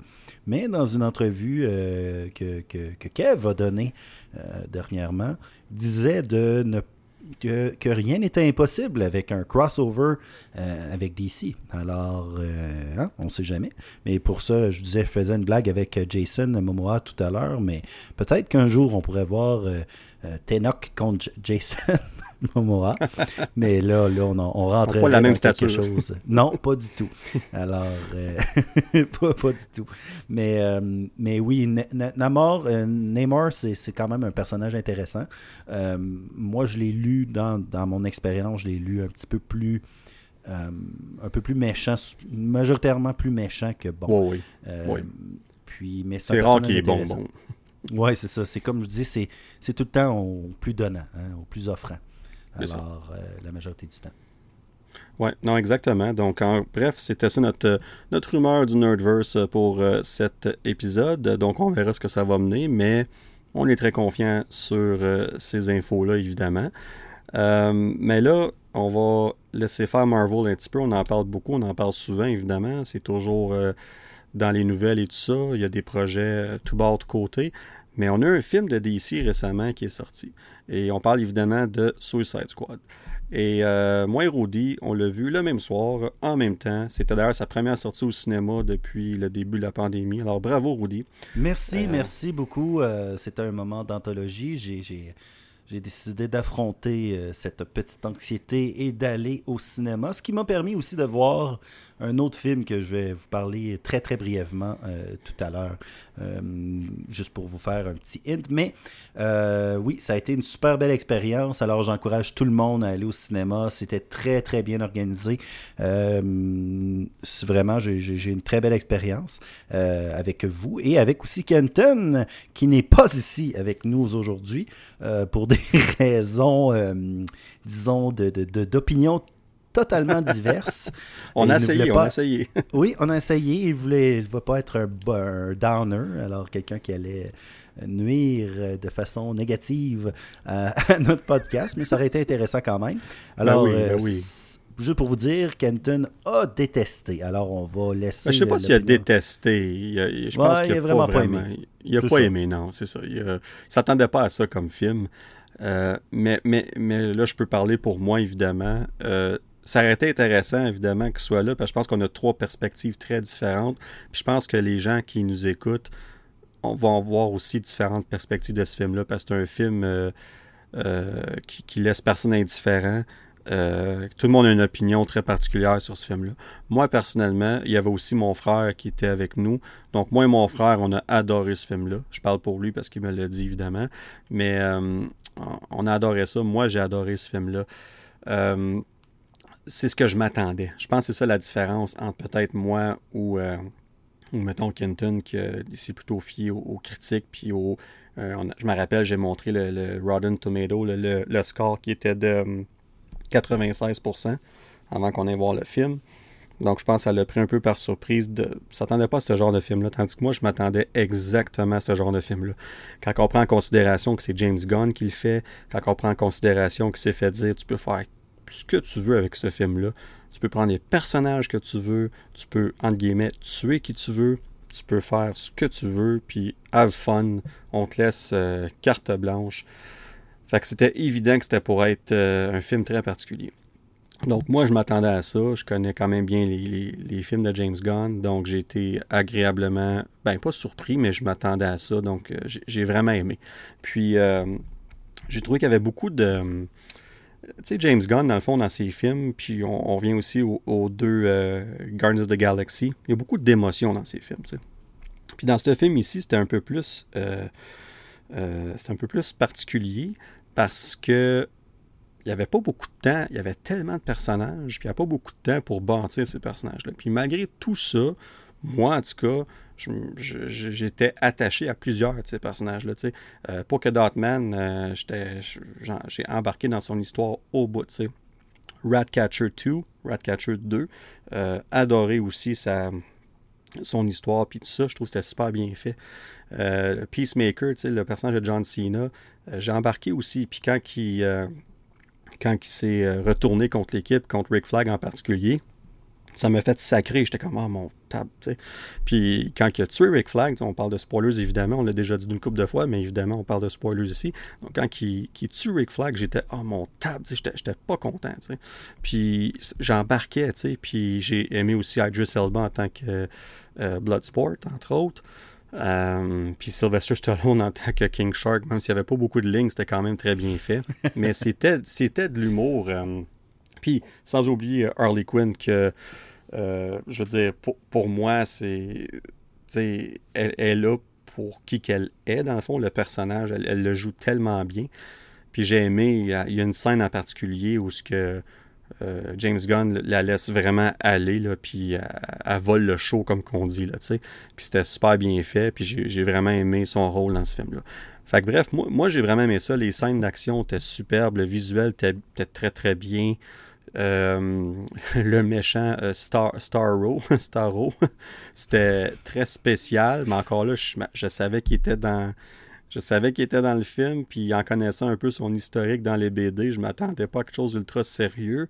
Mais en même temps, moi je trouve que c'était le méchant parfait pour ce genre d'histoire-là. Euh, fallait pas que ce soit trop sérieux, mais il fallait que ce soit aussi menaçant. Je pense qu'on trouvait un bon balance entre les deux. Bref, Rudy, je sais pas pour toi, mais euh, moi j'ai trouvé ça vraiment bon.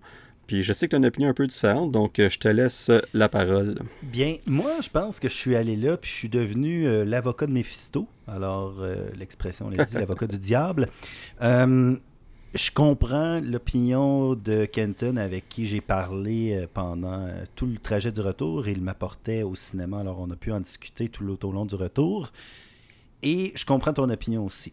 Si, si je me mets la, tête à off, je, vraiment, j'ai adoré ce film-là. J'ai ri, j'ai apprécié, c'est un très bon divertissement.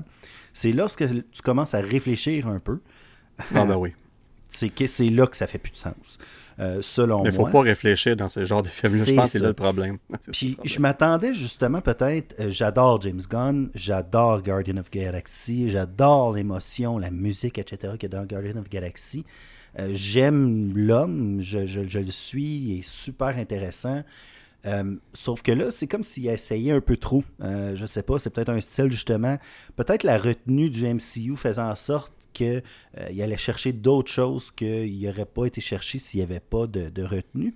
Euh, mais lorsque tu parles des émotions, pour moi, ça, c'est peut-être un des, un des points où je n'ai pas été aussi interpellé. Ratcatcher 2 est peut-être l'histoire qui m'a le plus touché, dans, le personnage qui m'a le plus touché dans, toute l'histoire. Paul Dotman avec euh, la grosse mère qu'on voit partout de temps en temps. Euh, je, le trouve drôle. C'est ça l'affaire, c'est que j'ai vraiment aimé ce film-là. Je lui donne facilement peut-être un 7.5, 8 sur 10. 8 sur 10, c'est ce que j'avais dit en premier. Euh, c'est juste que lorsqu'on commence à décortiquer que euh, moi, personnellement, euh, j'adore le personnage de King Shark. Dans, cette, dans ce film-là, il est trop niaiseux. Il est totalement niaiseux. Puis justement, d'avoir d'avoir Sylvester Stallone, un aussi gros nom, arrivé, moi je me disais, au moins, comme dans Flash, il, est capable de parler. C'est King Shark, il est, il est, fort, il est gros, puis il est drôle, mais non, c'est nom nom, nom nom, nom nom. Tout le, le, long, c'est pas mal juste ça qu'il dit. Bird. ouais, bird, friend. Puis c'est, il est vraiment tata. Euh, mais ça l'empêche pas qu'il est attachant. Mais j'ai pas d'attachement. Il aurait pu mourir, puis ça m'aurait rien fait. ça, je suis d'accord. Bloodsport, euh, regarde, toute l'histoire est basée sur le fait que sa fille, euh, sa fille a été prise, elle a 17 ans, va pas être euh, dans la prison juvénile, mais va aller à la prison adulte. Puis peut-être retourner dans le fond dans cette prison-là, Amanda Waller veut l'apporter. C'est ça l'histoire. Ça part comme ça, puis c'est ça qui part l'équipe principale. Euh, si on peut dire, je vais, on va peut-être rentrer dans les autres détails après, là, mais l'équipe principale des Suicide Squad est comme formée à partir de ça. Harley Quinn arrive de nulle part. Euh, ben oui, quelque part, elle dit, c'est une petite phrase qu'elle arrive lorsqu'elle arrive dans l'avion. Puis elle dit qu'elle était où? J'ai un blanc de mémoire, peut-être tu pourrais me le rappeler. Elle était à la euh, salle de bain. C'est son ben numéro 2. Quelque chose comme ça. Fait elle pop comme ça. Euh, Rick Flag, je t'avoue que j'aime bien le personnage, euh, mais encore là, pas trop de, background, quoi que ce soit. Euh, si on va dans les autres, puis là, ben là, c'est ça. Là, on parle peut-être de la première équipe. ça, j'ai été surpris. Est-ce que moi, ça m'a pas, ça m'a pas fait autant rire, peut-être que d'autres, que le premier personnage qu'on voit, qui est un très bon acteur, qui. Michael Rooker? Trois minutes, là. Ouais. Je pense qu'on passe quasiment quoi trois minutes sur la première scène, quasiment deux. Peut-être peut ça a paru trop long dans ma tête. Là. Joue avec sa balle. Là, on pense qu'il va être important, parce qu'il a l'air vraiment cool, le personnage. Là. Vraiment, vraiment bien. Oui. Et puis, c'est finalement, c'est un, un peu heureux. il sauve puis il meurt. Alors, euh, spoiler, comme je dis. Puis, je comprends pas qu'on ait commencé le film avec cette Un bon point. Puis là, là, je vous exprime je vous exprime l'envers de la médaille de Danick. Alors, euh, peut-être les côtés que, Mais il y a plein de choses que j'ai aimées de ce film-là. Puis je vais, je vais, je pense que je vais dire le positif après. Ça va être, va être moins compliqué. Euh, ensuite de ça, euh, Peacemaker, le charisme de John Cena sauve le personnage, est vraiment intéressant. Il y a des bonnes lignes avec Bloodsport. vraiment, la, chimie entre les deux est vraiment le fun. Euh, Peacemaker, il a un bon rôle. Oui, il y a un bon rôle. Je vois, je vois le, potentiel dans la future série de Peacemaker, mais il va falloir, selon moi, qu'on aille euh, peut-être le plus chercher de, la substance. Parce que dans le fond. oui, il va falloir l'entourer aussi. Il va falloir qu'il y ait une, équipe autour de lui de personnages de euh, des, personnages secondaires, si on veut, qui, qui vont compléter ce qui manque un peu. Je, me permets une petite parenthèse de secondes, Rudy, là-dessus, mais oui, oui, oui. Euh, euh, je trouve que dans son rôle, John Cena, tant qu'à moi, c'est de loin son, son meilleur rôle. Il y avait certaines émotions, même que le combat contre Rick Flag, puis tout ça, tout ce qui vient avec ça, j'ai trouvé que je, pouvais sentir les émotions de John Cena dans le moment. Fait que c'était bien joué. Son regard, comme qui. Tu vois, vraiment qui était comme je m'excuse, mais il faut que je fasse ça. Tu sais. Fait que je trouvais que c'était convaincant. On voit qu'il commence à comprendre comment ça marche être un acteur parce que avant ça, c'était pas. Même dans Fast Nine, là, euh, c'était pas. C'était correct, là, mais l'acteur qui jouait la jeune version de, version de John Cena euh, était meilleur que John Cena en tant que tel. En tout cas, petite parenthèse comme ça, continue. Puis, ben, regarde, tout ce que tu dis là a fait du sens dans ce que moi je dis. Euh, puis, dans le fond, euh, je parlais de substance, mais dans le fond, c'est ça. C'est le film en tant que tel, pour moi, manque de substance. Manque de. de oomph. On est allé à l'extrême de Justice League, mais à l'autre extrême. On est allé à, l'extrême gore. Euh, on veut être drôle, peut-être trop drôle parfois en oubliant un peu de mettre du contexte. Puis justement, un des, un des points que je vous ai mentionné en sortant du cinéma, c'est ça qui manque selon moi dans ce film-là, c'est qu'il n'y a aucune connexion au DCEU, euh, Extended Universe, alors le DC Extended Universe. Comme je disais, ça aurait été le fun exemple d'avoir euh, une mini, mini, mini scène, juste un petit 30 secondes avec Jason Momoa, qui Amanda Waller l'appelle, ou peu importe, dire Hey, on a une grosse, euh, une grosse étoile de mer géante qui attaque tout le monde. Tu dois être le meilleur pour, d'après moi, pour t'attaquer à ça. Puis il est comme non, ça, ça m'intéresse pas. Raccroche le téléphone. Juste ça, là, ça aurait fait. Je pense que ça aurait gagné 0.5 points pour moi. Je suis d'accord. Il y a, y a, un manque. Puis j'ai lu un, article avec James Gunn, une entrevue, qui disait que euh, au départ, c'était pas Star, Star, Starro, le, le, vilain, c'était supposé d'être Dark Superman. Mhm. Déjà là, peut-être que ça aurait été super intéressant. Tu sais, t'as pas besoin de mettre Dark Superman avec, ben, avec Henry Calville, avec beaucoup de répliques ou quoi que ce soit. Là. Juste, ou même, amène-les. Amène-les quand que.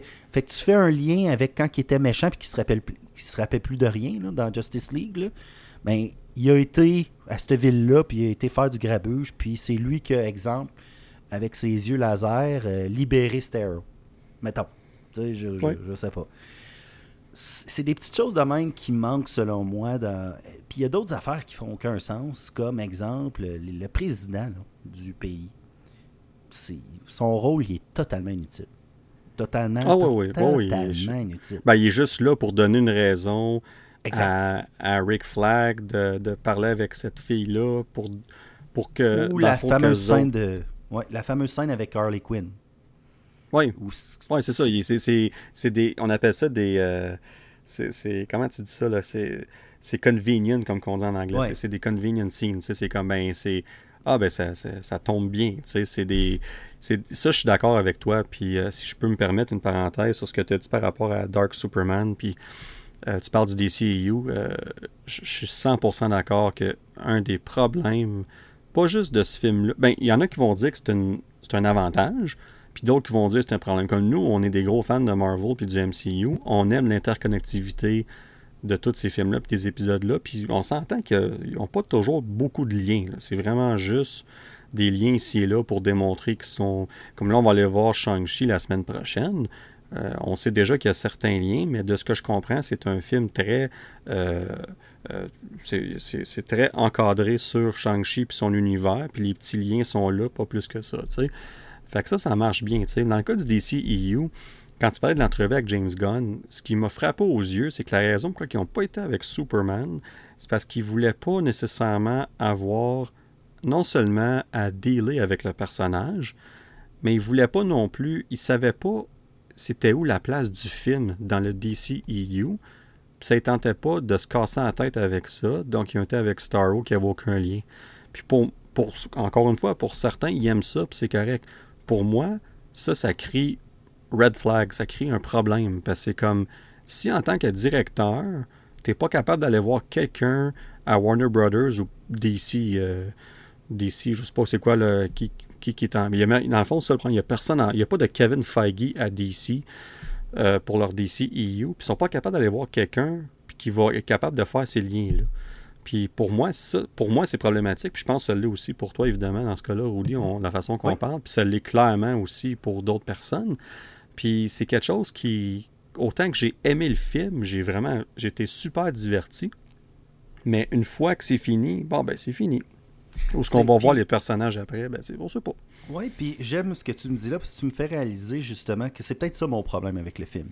Le film en tant que tel, je l'ai dit, c'est un 8. Parce que les points positifs, j'y arrive. Je, vais les mentionner.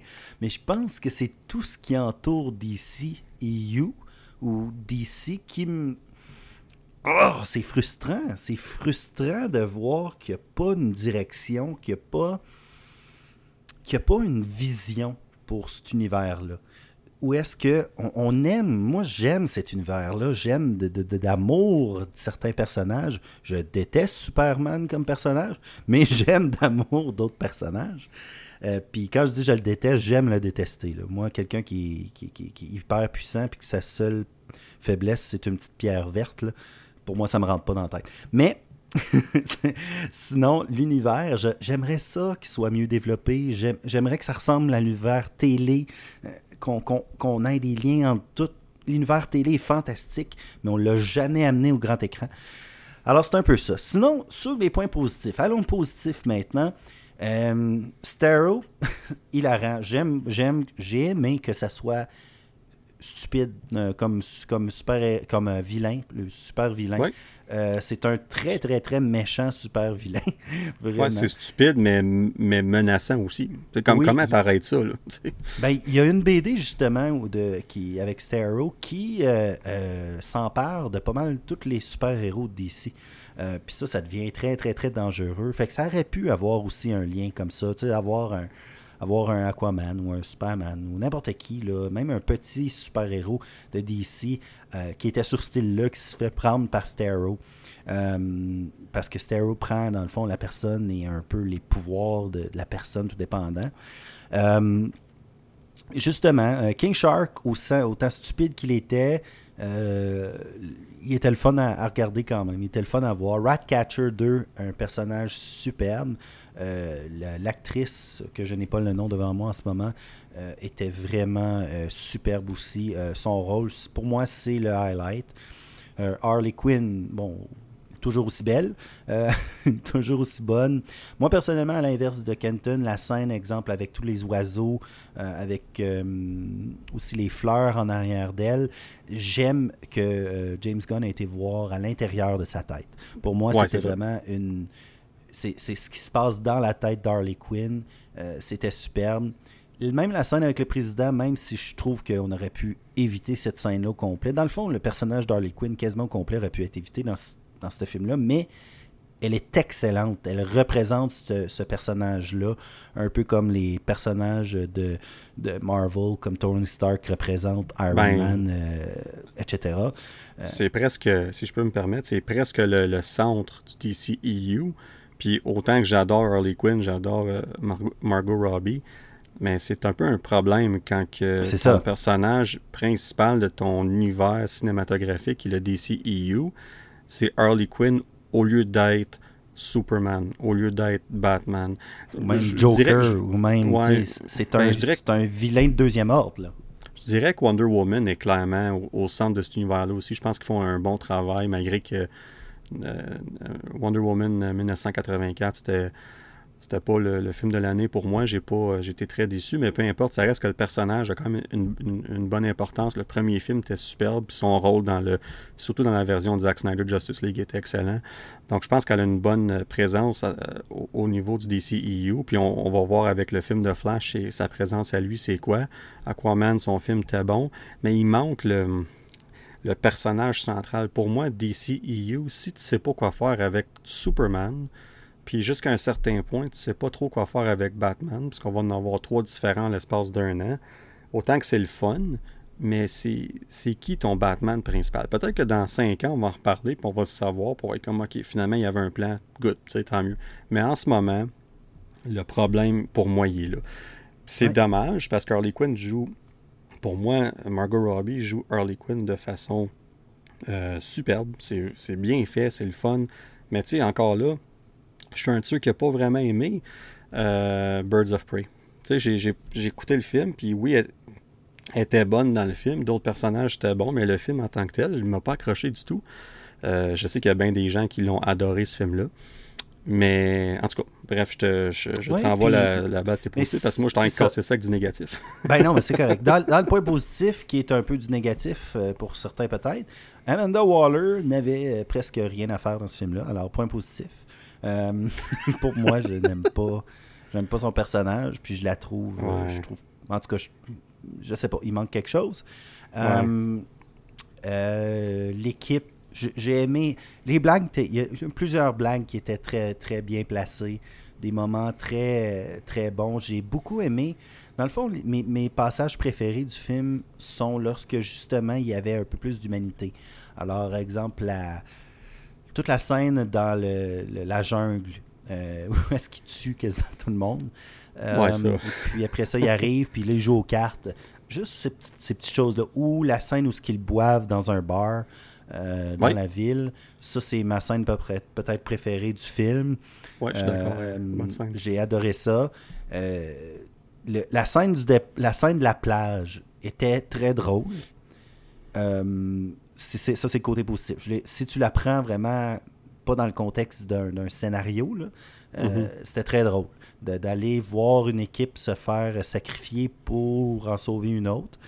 Euh, ouais. Mais qu'ils ne savaient pas, eux autres. c'est ça, ils ne savaient pas.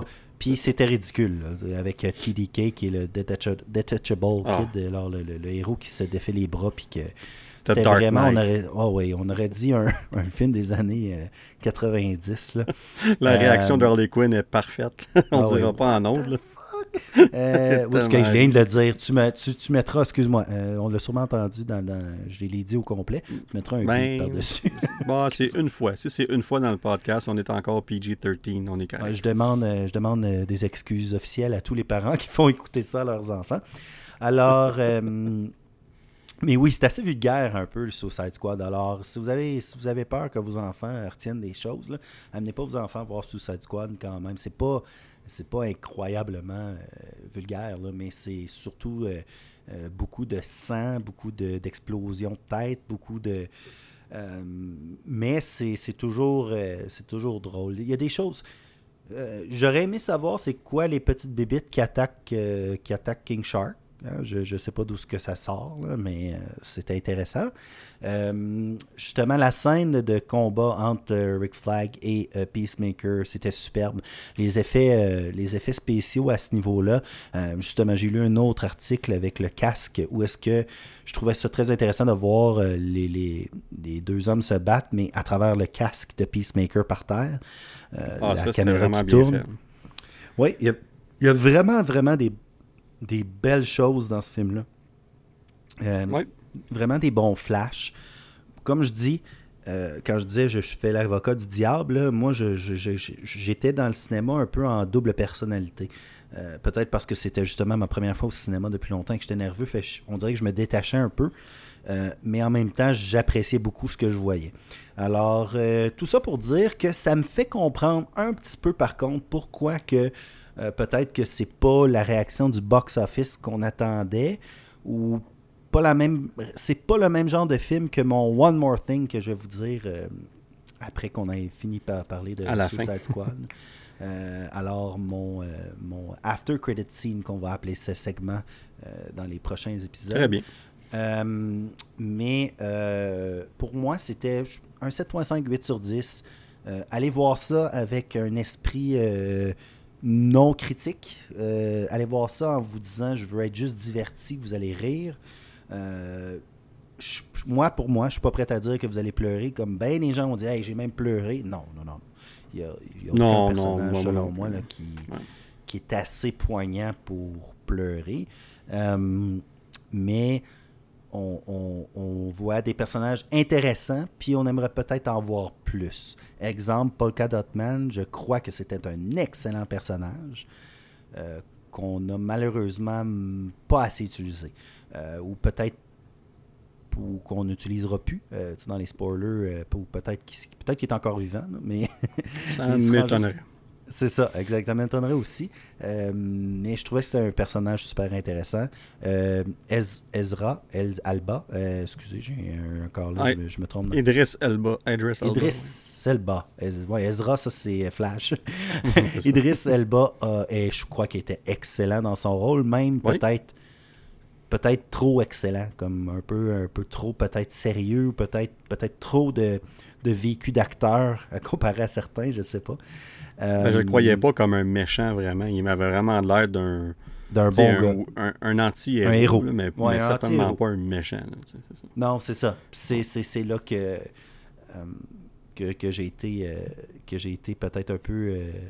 un peu déçu de comment il a été utilisé, mais je pense que c'est justement, il est, il est plus, plus grand que nature. On parle peut-être du futur James Bond, peut-être qu'il était trop gros pour un rôle qui était supposé d'être à Will mhm. Smith. Intéressant. Ouais. En tout cas, c'est un peu ça mon, mon, mon, euh, mon, wrap-up. Non, c'est intéressant. Puis je pense que autant euh, ce que tu viens de parler et ce que j'ai parlé avant, je pense qu'on a déjà touché beaucoup de points de ce qu'on voulait parler dans le fond. On a juste été, euh, on les a inclus dans chacun de nos, de nos revues, mais de, de, de, nos pensées sur le film. Mais tu as amené un bon point. Tu parlais du box-office qui était un peu. qui est décevant pour ce film-là. On, va aller voir les chiffres un peu parce que c'est intéressant de voir le, box-office jusqu'à date, puis on, va essayer d'expliquer le pourquoi. Genre. Fait à ce jour, ben, je dirais, je devrais dire en date d'hier, euh, au box-office domestique, il a fait 49 262 000. Au box-office international, on parle de 92 100 000 pour un grand total de 141 362 000. Puis ça, on parle de... Ça fait quoi, là, si mes calculs sont bons, on parle de deux semaines à peu près. Là. Il est sorti en début août, fait que je pense que ça fait deux semaines que le film. Est-ce qu'on ajoute à ça HBO Max euh, ou ben, genre les profits? Ben, je m'en vais là, là. Fait que dans le cas d'HBO Max, c'est dur à calculer parce qu'il n'y a pas de frais comme pour Black Widow sur Disney Plus avec Premier Access, il y avait un frais qui était très clair, donc ils pouvaient calculer ce montant-là. Dans le cas d'HBO Max, c'est les, les gens qui, s'enregistrent, qui, qui, qui s'abonnent, si on veut, au service en tant que tel. Donc, il n'y a pas de. C'est plus. C'est vraiment uniquement pour faire monter la, la banque d'abonnés, si on veut, d'HBO Max. Il n'y a pas d'autre raison que ça. Fait tu viens de parler d'HBO Max, c'est clairement une des raisons qui fait en sorte que. Puis là, on, parle comme si c'est mauvais, mais c'est pas vraiment bon. Puis une des raisons, évidemment, c'est la pandémie. Veux, veux pas, c'est, ça reste un. Ça reste un, détail important. Mais juste pour vous dire, le budget du film est de 185 millions. Ben, 185 millions pour un budget pour un film qui est rated R, donc qui est aux États-Unis considéré euh, pour les 17 ans et plus, au Canada soit 16 ou 18 ans, tout dépendant. Euh, ça t'enlève beaucoup de possibles. Euh, euh, ça t'enlève de l'argent des gens de, de, peut-être 12 à 16 ans ou à 17 ans qui auraient été voir ce film-là. ça, ça, aurait été chercher ce public cible-là beaucoup si le film aurait été PG-13, donc 13 ans et plus. Fait que ça, c'est un des problèmes, c'est sûr. Parce que là. Est-ce que ça mérite vraiment un rated R? Je ne sais pas. Ben oui, ben, ben, ok. Ben, de ce qu'ils ont fait dans le film, oui. Je pense que tu peux pas prendre un film avec autant de, de gore, comme on dit, de, de, de scènes où on voit quand même beaucoup de sang, puis il y a du sacrage, puis tout ça. Donc la, la réponse, c'est oui. La question, par exemple, c'est est-ce que c'était nécessaire pour que le film soit rated R? Est-ce que le film aurait pas dû être PG-13, puis juste enlever certaines de ces scènes-là, puis faire ça quand même bien? Ça, c'est un autre débat. c'est un autre débat, puis on va pas aller là aujourd'hui. Mais bref, c'est sûr que ça l'a fait mal, parce que là, on parle d'un, d'un budget de 185 millions on est à 141 millions 400 000, on va l'arrondir, 141 millions 400 000 de box-office international jusqu'à date. Puis là, tu as passé les premiers deux semaines. Fait que tu as fait le gros de ton argent déjà. Euh, je suis même pas sûr qu'ils vont, faire de l'argent pour rattraper le budget. Puis même qu'il faut qu'ils fassent plus que ça parce que tu as de l'argent de marketing et tout ça. Donc, ça va pas très bien au niveau financier pour ce film-là. Puis on a parlé d'HBO Max qui était un problème pour ça. On a parlé aussi du fait qu'il était rated R, qui était un autre possible problème. Un autre problème. Un autre problème aussi. Puis, euh, alors, tous ceux qui ont 35 ans et plus, euh, je ne crois pas que personne peut nous lancer la pierre. Euh, ou la pierre à ceux qui auraient peut-être piraté le film. Hein. Alors, je, serais intéressé de voir les chiffres de piratage du film, uh-huh. aussi voir quel impact ça peut avoir, parce qu'en sortant le film sur HBO Max, le film était disponible euh, dès les premières heures là, euh, sur, euh, sur les sites de, Torrent ou tout autre site que vous pouvez trouver. alors, je veux vraiment pas faire la promotion du piratage, c'est pas mon but, c'est juste de dire que effectivement, un peu comme à la Game of Thrones, souvent que HBO sortait les chiffres de piratage de, Game of Thrones pour montrer que Game of Thrones était plus grand que nature. Ce serait intéressant de voir aussi à quel point. Euh, puis, on parle d'HBO Max et là, c'est une sortie hybride. Et justement, mon After Credits euh, que je vais vous parler, ben, c'est un film qui est seulement au cinéma et qui a fait peut-être, qui va faire mieux, selon moi, encore que Suicide Squad. Alors, c'est intéressant, de, ces chiffres-là. C'est peut-être un autre problème encore. Ben, c'est ça. Puis justement, j'ai les chiffres pour ton film, on va en reparler tantôt. Mais euh, tu parlais de piratage, un autre point très intéressant. Puis on revient, euh, je vais faire une petite parenthèse pour euh, revenir au box-office.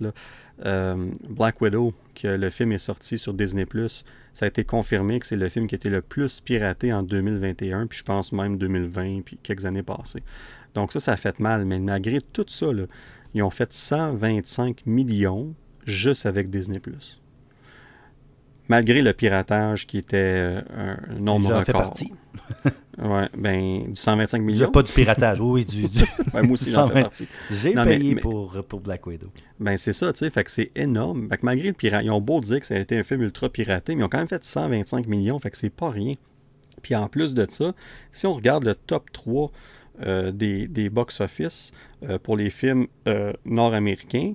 Donc, au premier rang, on a Fast 9 qui est à. Ben là, c'était confirmé aujourd'hui, vient de frapper le 700 millions de dollars de recettes au niveau mondial. Au, deuxième rang, on a Godzilla vs. Kong à 470 millions. Puis au troisième rang, on a Black Widow à 370 millions. Mais à ça, on ajoute 125 millions pour, euh, euh, pour Disney+. Donc, on parle de presque 500 millions. Mais là, là, puis là, quand on voit Suicide Squad, il est même pas proche de ces films-là avec son 141 millions. Il va même pas, je suis même pas sûr qu'il va franchir le 200 millions de box-office en tout. Fait que ça, c'est déjà un problème. Mais, mais, mais on parle de Black Widow aussi, là. Il n'a même pas sorti en Chine, ce film-là, puis il est à 369 millions mondial. Les deux autres films, qui est euh, Fast 9 puis Godzilla vs. Kong, ont sorti en Chine puis ont fait un bon montant d'argent en Chine. Je n'ai pas les chiffres exacts devant moi, mais ils ont fait ils ont eu du succès en Chine. Puis Black Widow n'a pas sorti en Chine encore, puis on ne sait même pas s'il va sortir en Chine. Donc ça, c'est sûr que ça l'affecte le box-office. Avec Disney+, ça leur donne quasiment 500 millions de recettes, puis en plus, ils gardent un très gros pourcentage. C'est pas tout l'argent euh, du, Premier Access, parce que c'est leur, leur euh, site de streaming. C'est leur plateforme à eux. Donc c'est quand même gros. Puis c'est là la différence entre euh, Warner Brothers puis HBO Max versus Disney Plus puis Premier Access. Euh, Jungle Cruise aussi, j'ai pas les chiffres, mais fait quand même mieux que Suicide Squad dans les circonstances. Puis c'était quand même une sortie hybride avec Premier Access. Fait que ça, c'est une petite parenthèse pour le box-office. Euh, puis là, on revient ici, évidemment, à ce, que, ce qui a fait mal à, Suicide Squad. On en a déjà parlé quelques-uns.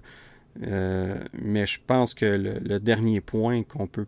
Les deux derniers points, on en a déjà parlé, moi, plutôt tantôt, Rudy. Puis c'est vraiment euh, l'incertitude qui entoure le DCEU, la confusion qui entoure l'interconnectivité de ces films-là.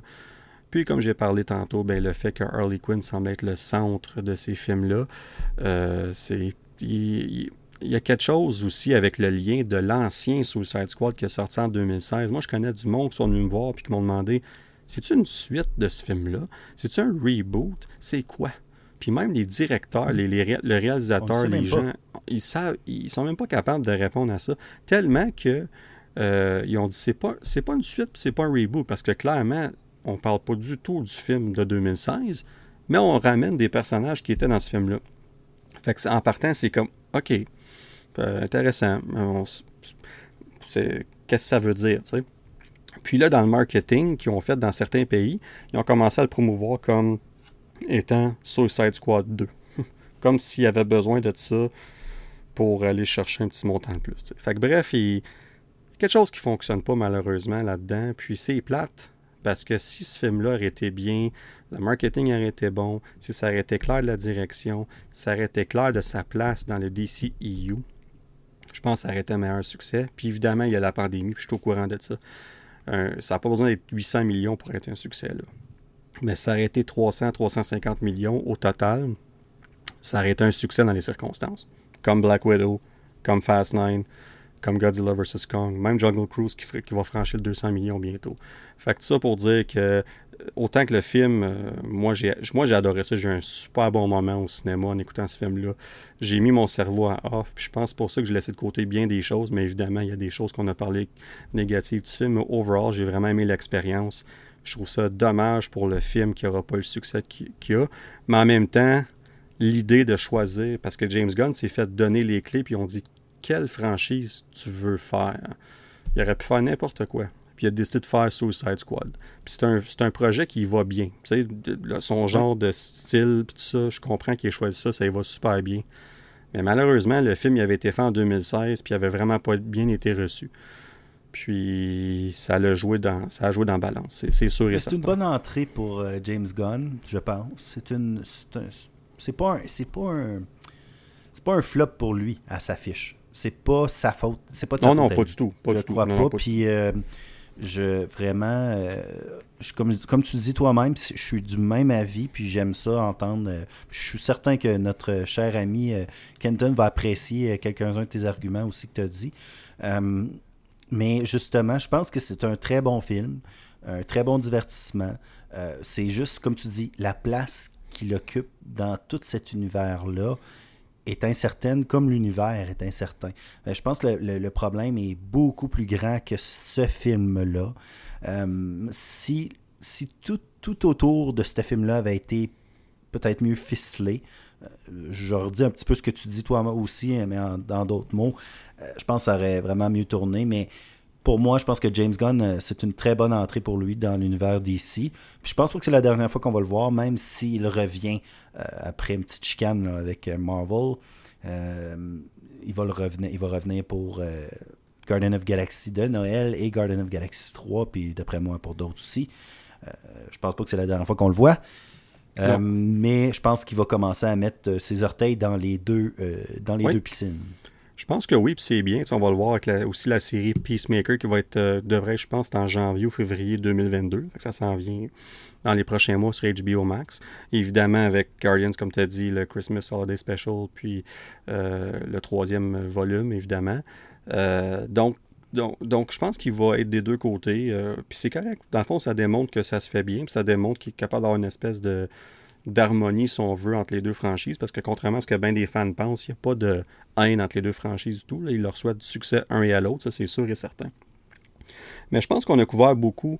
Euh, on a couvert ce qu'on devait couvrir pour The Suicide Squad. Puis là, on va aller avec un, nouveau segment qu'on va commencer de cette semaine, euh, qui va être la question du Nerdverse. Puis je sais que ça sonne comme la rumeur du Nerdverse.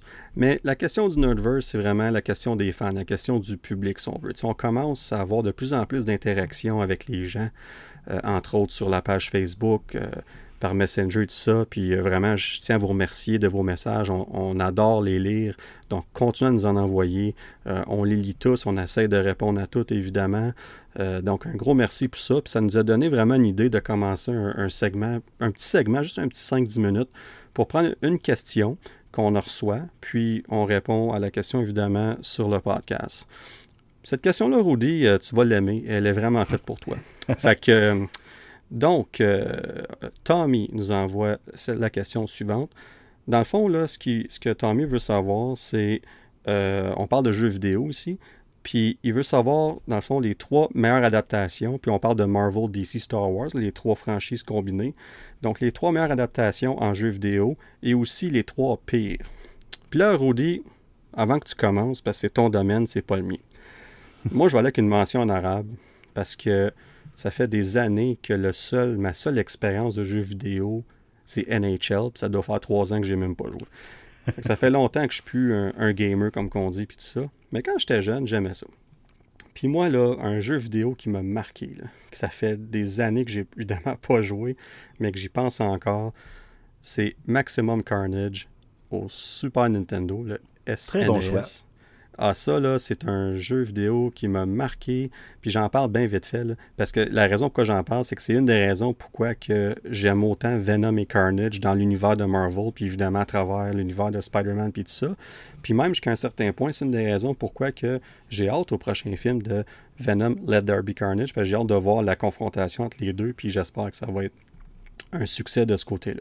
Fait bref, c'est ma mention en arabe, j'en dis pas plus parce que je suis vraiment pas connaisseur. Donc Rudy, je te laisse la parole pour répondre à cette question. Eh bien, Tommy, mon cher Tommy, j'avais préparé un petit euh, son euh, pour toi. Euh, on a des petits problèmes techniques qui font en sorte qu'on va remettre les sons à le prochain épisode, mais c'était la belle chanson à la flûte de Tommy. Euh, de Power Ranger. Alors, euh, je crois, pour tous les geeks, hein, on est dans leur Nerdverse ici. On je connaît ça. Il y en a quelques-uns qui la reconnaîtraient. Alors, euh, et aussi, moi, j'ai fait des chroniques ici à la radio en Outaouais pendant plus de près de deux ans là, pour les jeux vidéo. C'est mon hobby principal. Alors, si vous avez d'autres questions, ça va me faire plaisir d'y répondre. Toujours, peut-être, là, c'est le fun parce que ça rapporte aussi à notre sujet principal de notre podcast Nerdverse. Alors, si je commence avec les meilleurs. Euh, bah, regardez, je vais commencer avec les moins bons. On va commencer avec les négatifs en premier et on va y aller avec les meilleurs. Alors, j'ai pris un jeu de chaque euh, franchise qu'on parle ici à Nerdverse. Alors, un pour euh, Star Wars, un pour DC et un pour Marvel. Alors pour Star Wars, le pire jeu que j'ai joué personnellement est peut-être l'épisode, il y en a plus qu'un, mais l'épisode 1, euh, Phantom Menace, au PlayStation 1. C'était affreux. Les graphiques étaient affreux. La jouabilité était affreuse. Tout était affreux. Et euh, comme je dirais en anglais, et ce qui est l'air de ce que j'ai su dernièrement était un, un, mot très très fort. En anglais, on dirait atrocious. C'était vraiment très très laid comme jeu. Et en plus, c'était sorti en même temps un peu que les mauvaises critiques.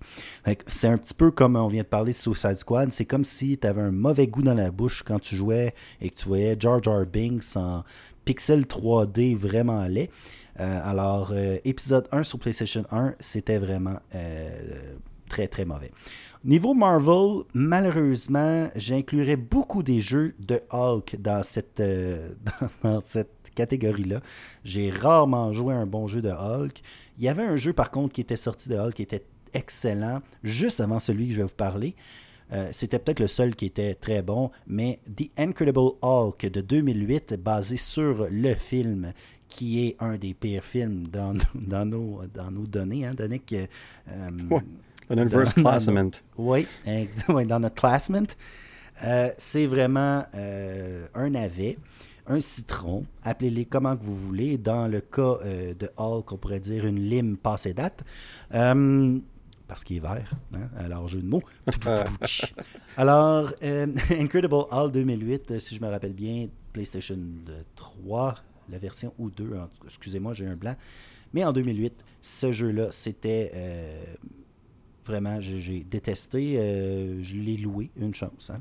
Et le pire jeu, un des pires, pires jeux de tous les temps, reconnu comme étant un des pires jeux de tous les temps, que, et en plus, c'est un personnage que, que je n'apprécie pas tant que ça. Superman 64. Alors, faites des recherches sur Internet, vous allez voir, c'est considéré comme un des pires jeux de tous les temps. Et je me rappelle d'avoir joué à ce jeu-là et j'ai joué peut-être 10-15 minutes et j'ai fait comme non, non, c'est vraiment pas pour moi. Tu sais, quand tu joues à quelque chose, puis t'as comme le goût dans bouche un peu de vomir, là, ben, c'est un peu ça que ça donne en jouant à Superman 64. Alors, si ça vous tente de vous torturer, euh, allez jouer à Superman 64, vous allez avoir euh, beaucoup de non-plaisir.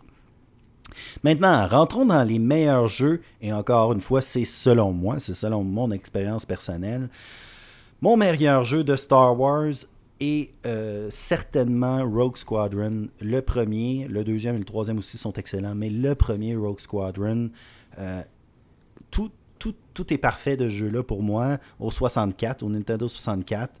Euh, et j'ai 37 ans, alors je joue à des jeux vidéo depuis que l'Atari, depuis que j'ai deux ans. Alors j'ai passé toutes, toutes, toutes les choses. Il y en a des excellents sur toutes sortes de plateformes. je pense qu'il y a à peu près 70 jeux vidéo euh, de Star Wars. Mais Rogue Squadron, je me rappelle euh, avec vraiment amour ce jeu-là.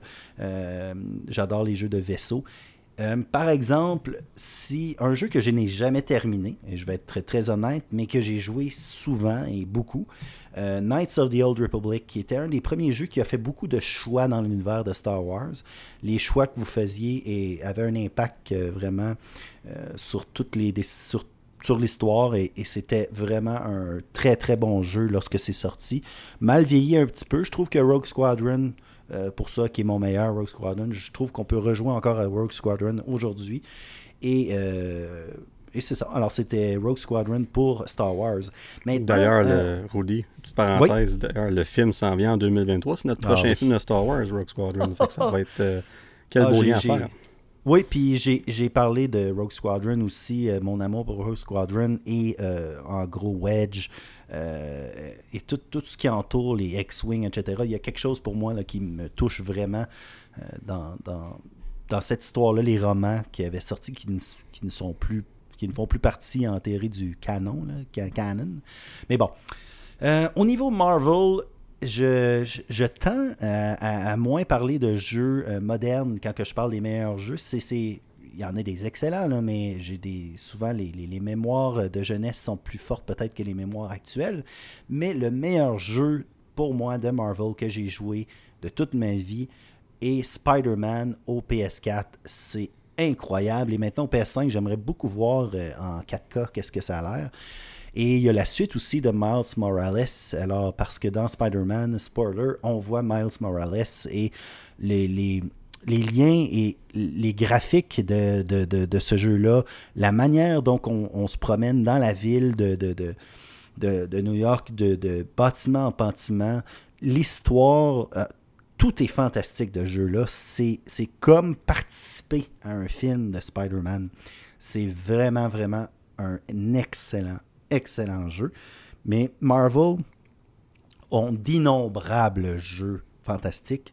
Euh, j'aurais pu en nommer plusieurs autres dont une série qui a, commencé au Wii, à la Wii, qui était euh, Marvel Ultimate Alliance. J'ai eu énormément de plaisir avec un jeu comme ça, ou justement Maximum Carnage.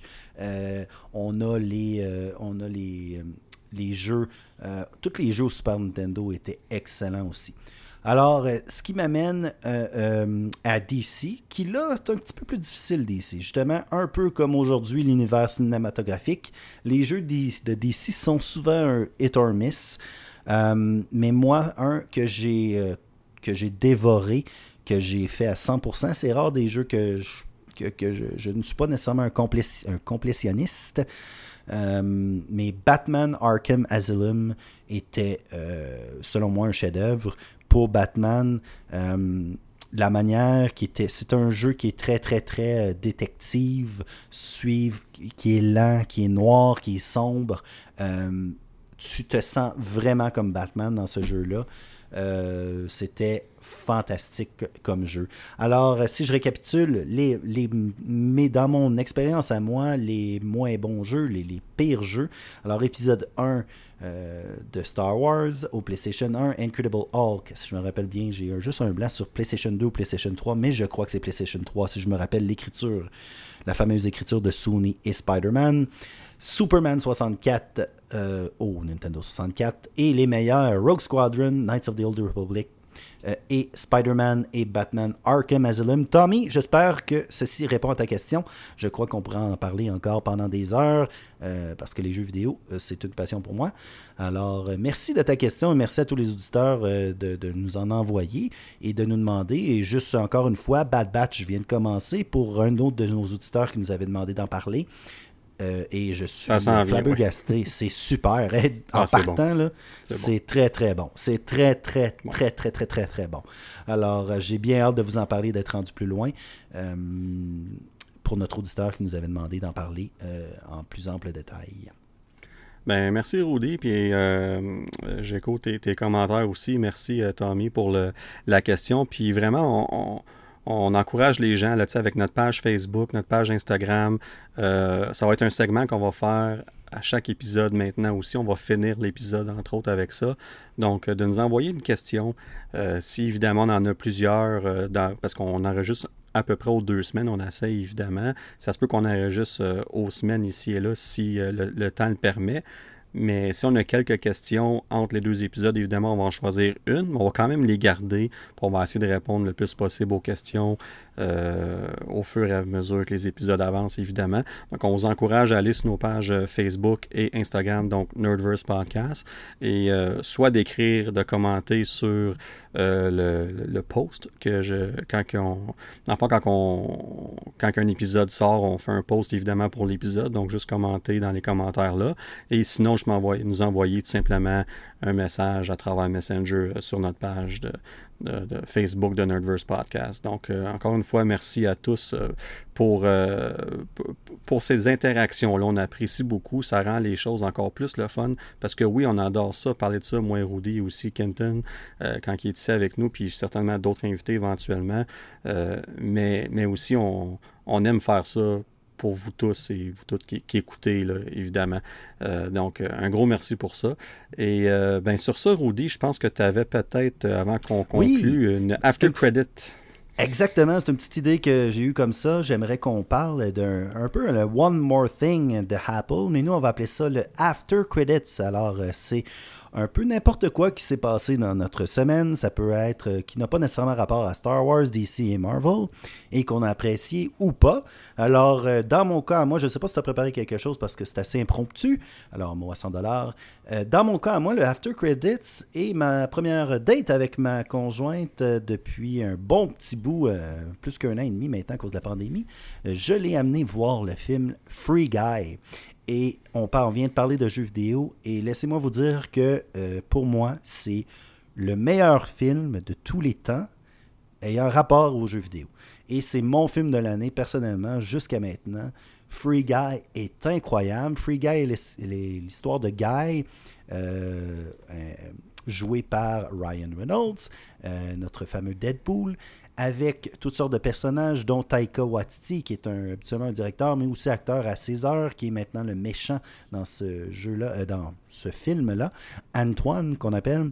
Et euh, c'est un monde, euh, c'est un jeu vidéo dans le fond. Alors, Guy est un personnage de jeu vidéo qui ne sait pas qu'il est un personnage de jeu vidéo, habite dans une ville à la très inspiré de Grand Theft Auto, alors beaucoup de tirs, beaucoup de, de, personnages comme un peu très violents, mais lui, il comprend pas, c'est sa vie de tous les jours et euh, va développer des émotions un peu à la Wreck-It Ralph, euh, pour ceux qui connaissent, qui est un film de, de Pixar, Disney, oui. Alors, où est-ce que Wreck-It Ralph sort de sa machine d'arcade pour aller dans d'autres machines un petit peu à, ce style-là. Euh, Guy va, dans le fond, s'émanciper euh, de, son AI, de son NPC dans les jeux de non-playable character, qu'on appelle dans le monde des jeux vidéo, et va devenir un playable character, va devenir, dans le fond, et puis là, il va devenir très, très populaire. Les gens vont penser que c'est un hacker. Euh, puis là, il se passe toutes sortes de choses, mais c'est excellent, c'est drôle, c'est un feel-good movie. Il euh, n'y a rien. C'est pas, le, pas le film. Euh, ça va pas gagner les Oscars, mais même à femme qui n'aime pas nécessairement euh, les jeux vidéo en tant que tels ou des films de science-fiction, les films de, des choses-là, Free Guy a touché a coché toutes les cases. Pour moi, c'est un 10 sur 10. Et on parlait de Kenton tout à, l'heure qui n'a pas aimé, euh, qui n'a pas trop apprécié euh, Suicide Squad, mais même chose pour Kenton. Alors, je parle pour lui encore une fois. Euh, Free Guy, je vous le conseille. comme ça se peut pas. puis si Ryan, tu m'entends, s'il vous plaît, je peux être ton sidekick dans le prochain Deadpool, ça ne dérange pas. Euh, mais je t'adore, je t'aime d'amour. Et moi, mon Dieu, qui est, fantastique, ce, gars-là, il est drôle, il est humain. Et on voit, il y a plusieurs caméos dans ce film-là qu'on ne voit pas nécessairement, dont Hugh Jackman, euh, qui, joue un personnage euh, masqué. puis pour ceux qui suivent un petit peu la, la fausse chicane entre Ryan Reynolds et Hugh Jackman. C'est drôle à voir, de savoir que Hugh Jackman est dans ce film-là. Chris Evans, j'en dis pas plus parce qu'il y a un petit moment que tu vas beaucoup apprécier, mon cher Danick. Euh, il y a euh, Shannon Tatum qui est, très très drôle dans, ce film-là. Alors plein de petits caméos comme ça dans, le film. Euh, et puis si on se fie à Marvel, si on revient un petit peu à Marvel, ben, Ryan Reynolds a fait un post qui, qui, disait merci à ses amis, etc. Et notre fameux Thor, Chris Hemsworth, il l'a un petit peu relancé en disant ben merci mon meilleur ami, mais moi je suis pas dans je suis pas, je suis pas dedans. Alors euh, euh, merci de pas m'avoir invité. ben c'est ça. Fait que je sais pas si ça. avait l'air drôle, ça avait l'air dit drôle avec euh, avec que ce soit drôle, mais on sait que Chris Hemsworth voyage beaucoup et Chris Evans, pourrait, par exemple, dans ce film-là, a fait un caméo. Il était dans la même ville où ce que le tournage se faisait. Il est arrivé, il a, a même pas eu le temps de raccrocher. Il dit Je m'en viens. Dix minutes plus tard, il était là. Ils ont fait la scène en cinq minutes, puis il est parti. Alors, euh, c'est le fun de voir la camaraderie dans le monde d'Hollywood parce que ce qu'on entend, c'est pas toujours le cas. Alors, Free Guy, c'était mon after credits. C'est euh, Danick, toi, euh, je te pose la question comme ça. Qu'est-ce qui te vient en tête dans les deux dernières semaines qui, que tu as apprécié? Ben, moi, je vois. Ben, en tout cas, c'était super. N'importe quoi de Free Guy. Je ne l'ai pas vu, puis j'ai très hâte de le voir. je pense que c'est clairement le prochain film sur ma liste. Euh, ben, si c'est euh, d'ici Shang-Chi qui est jeudi euh, prochain. Mais moi, mon after credit scene, comme on va dire, je vais justement parler de Shang-Chi. Donc, je reste dans nos univers de Marvel. Je vais tout simplement prendre une petite minute pour parler des revues, là, de, les critiques qu'on a eues de ce film-là, qui sont pas juste bonnes, c'est. Dithyrambique. Ah, ouais, ben tu sais, comme on, on parlait du chiffre tantôt de Rotten Tomato pour Suicide Squad qui était à 96%.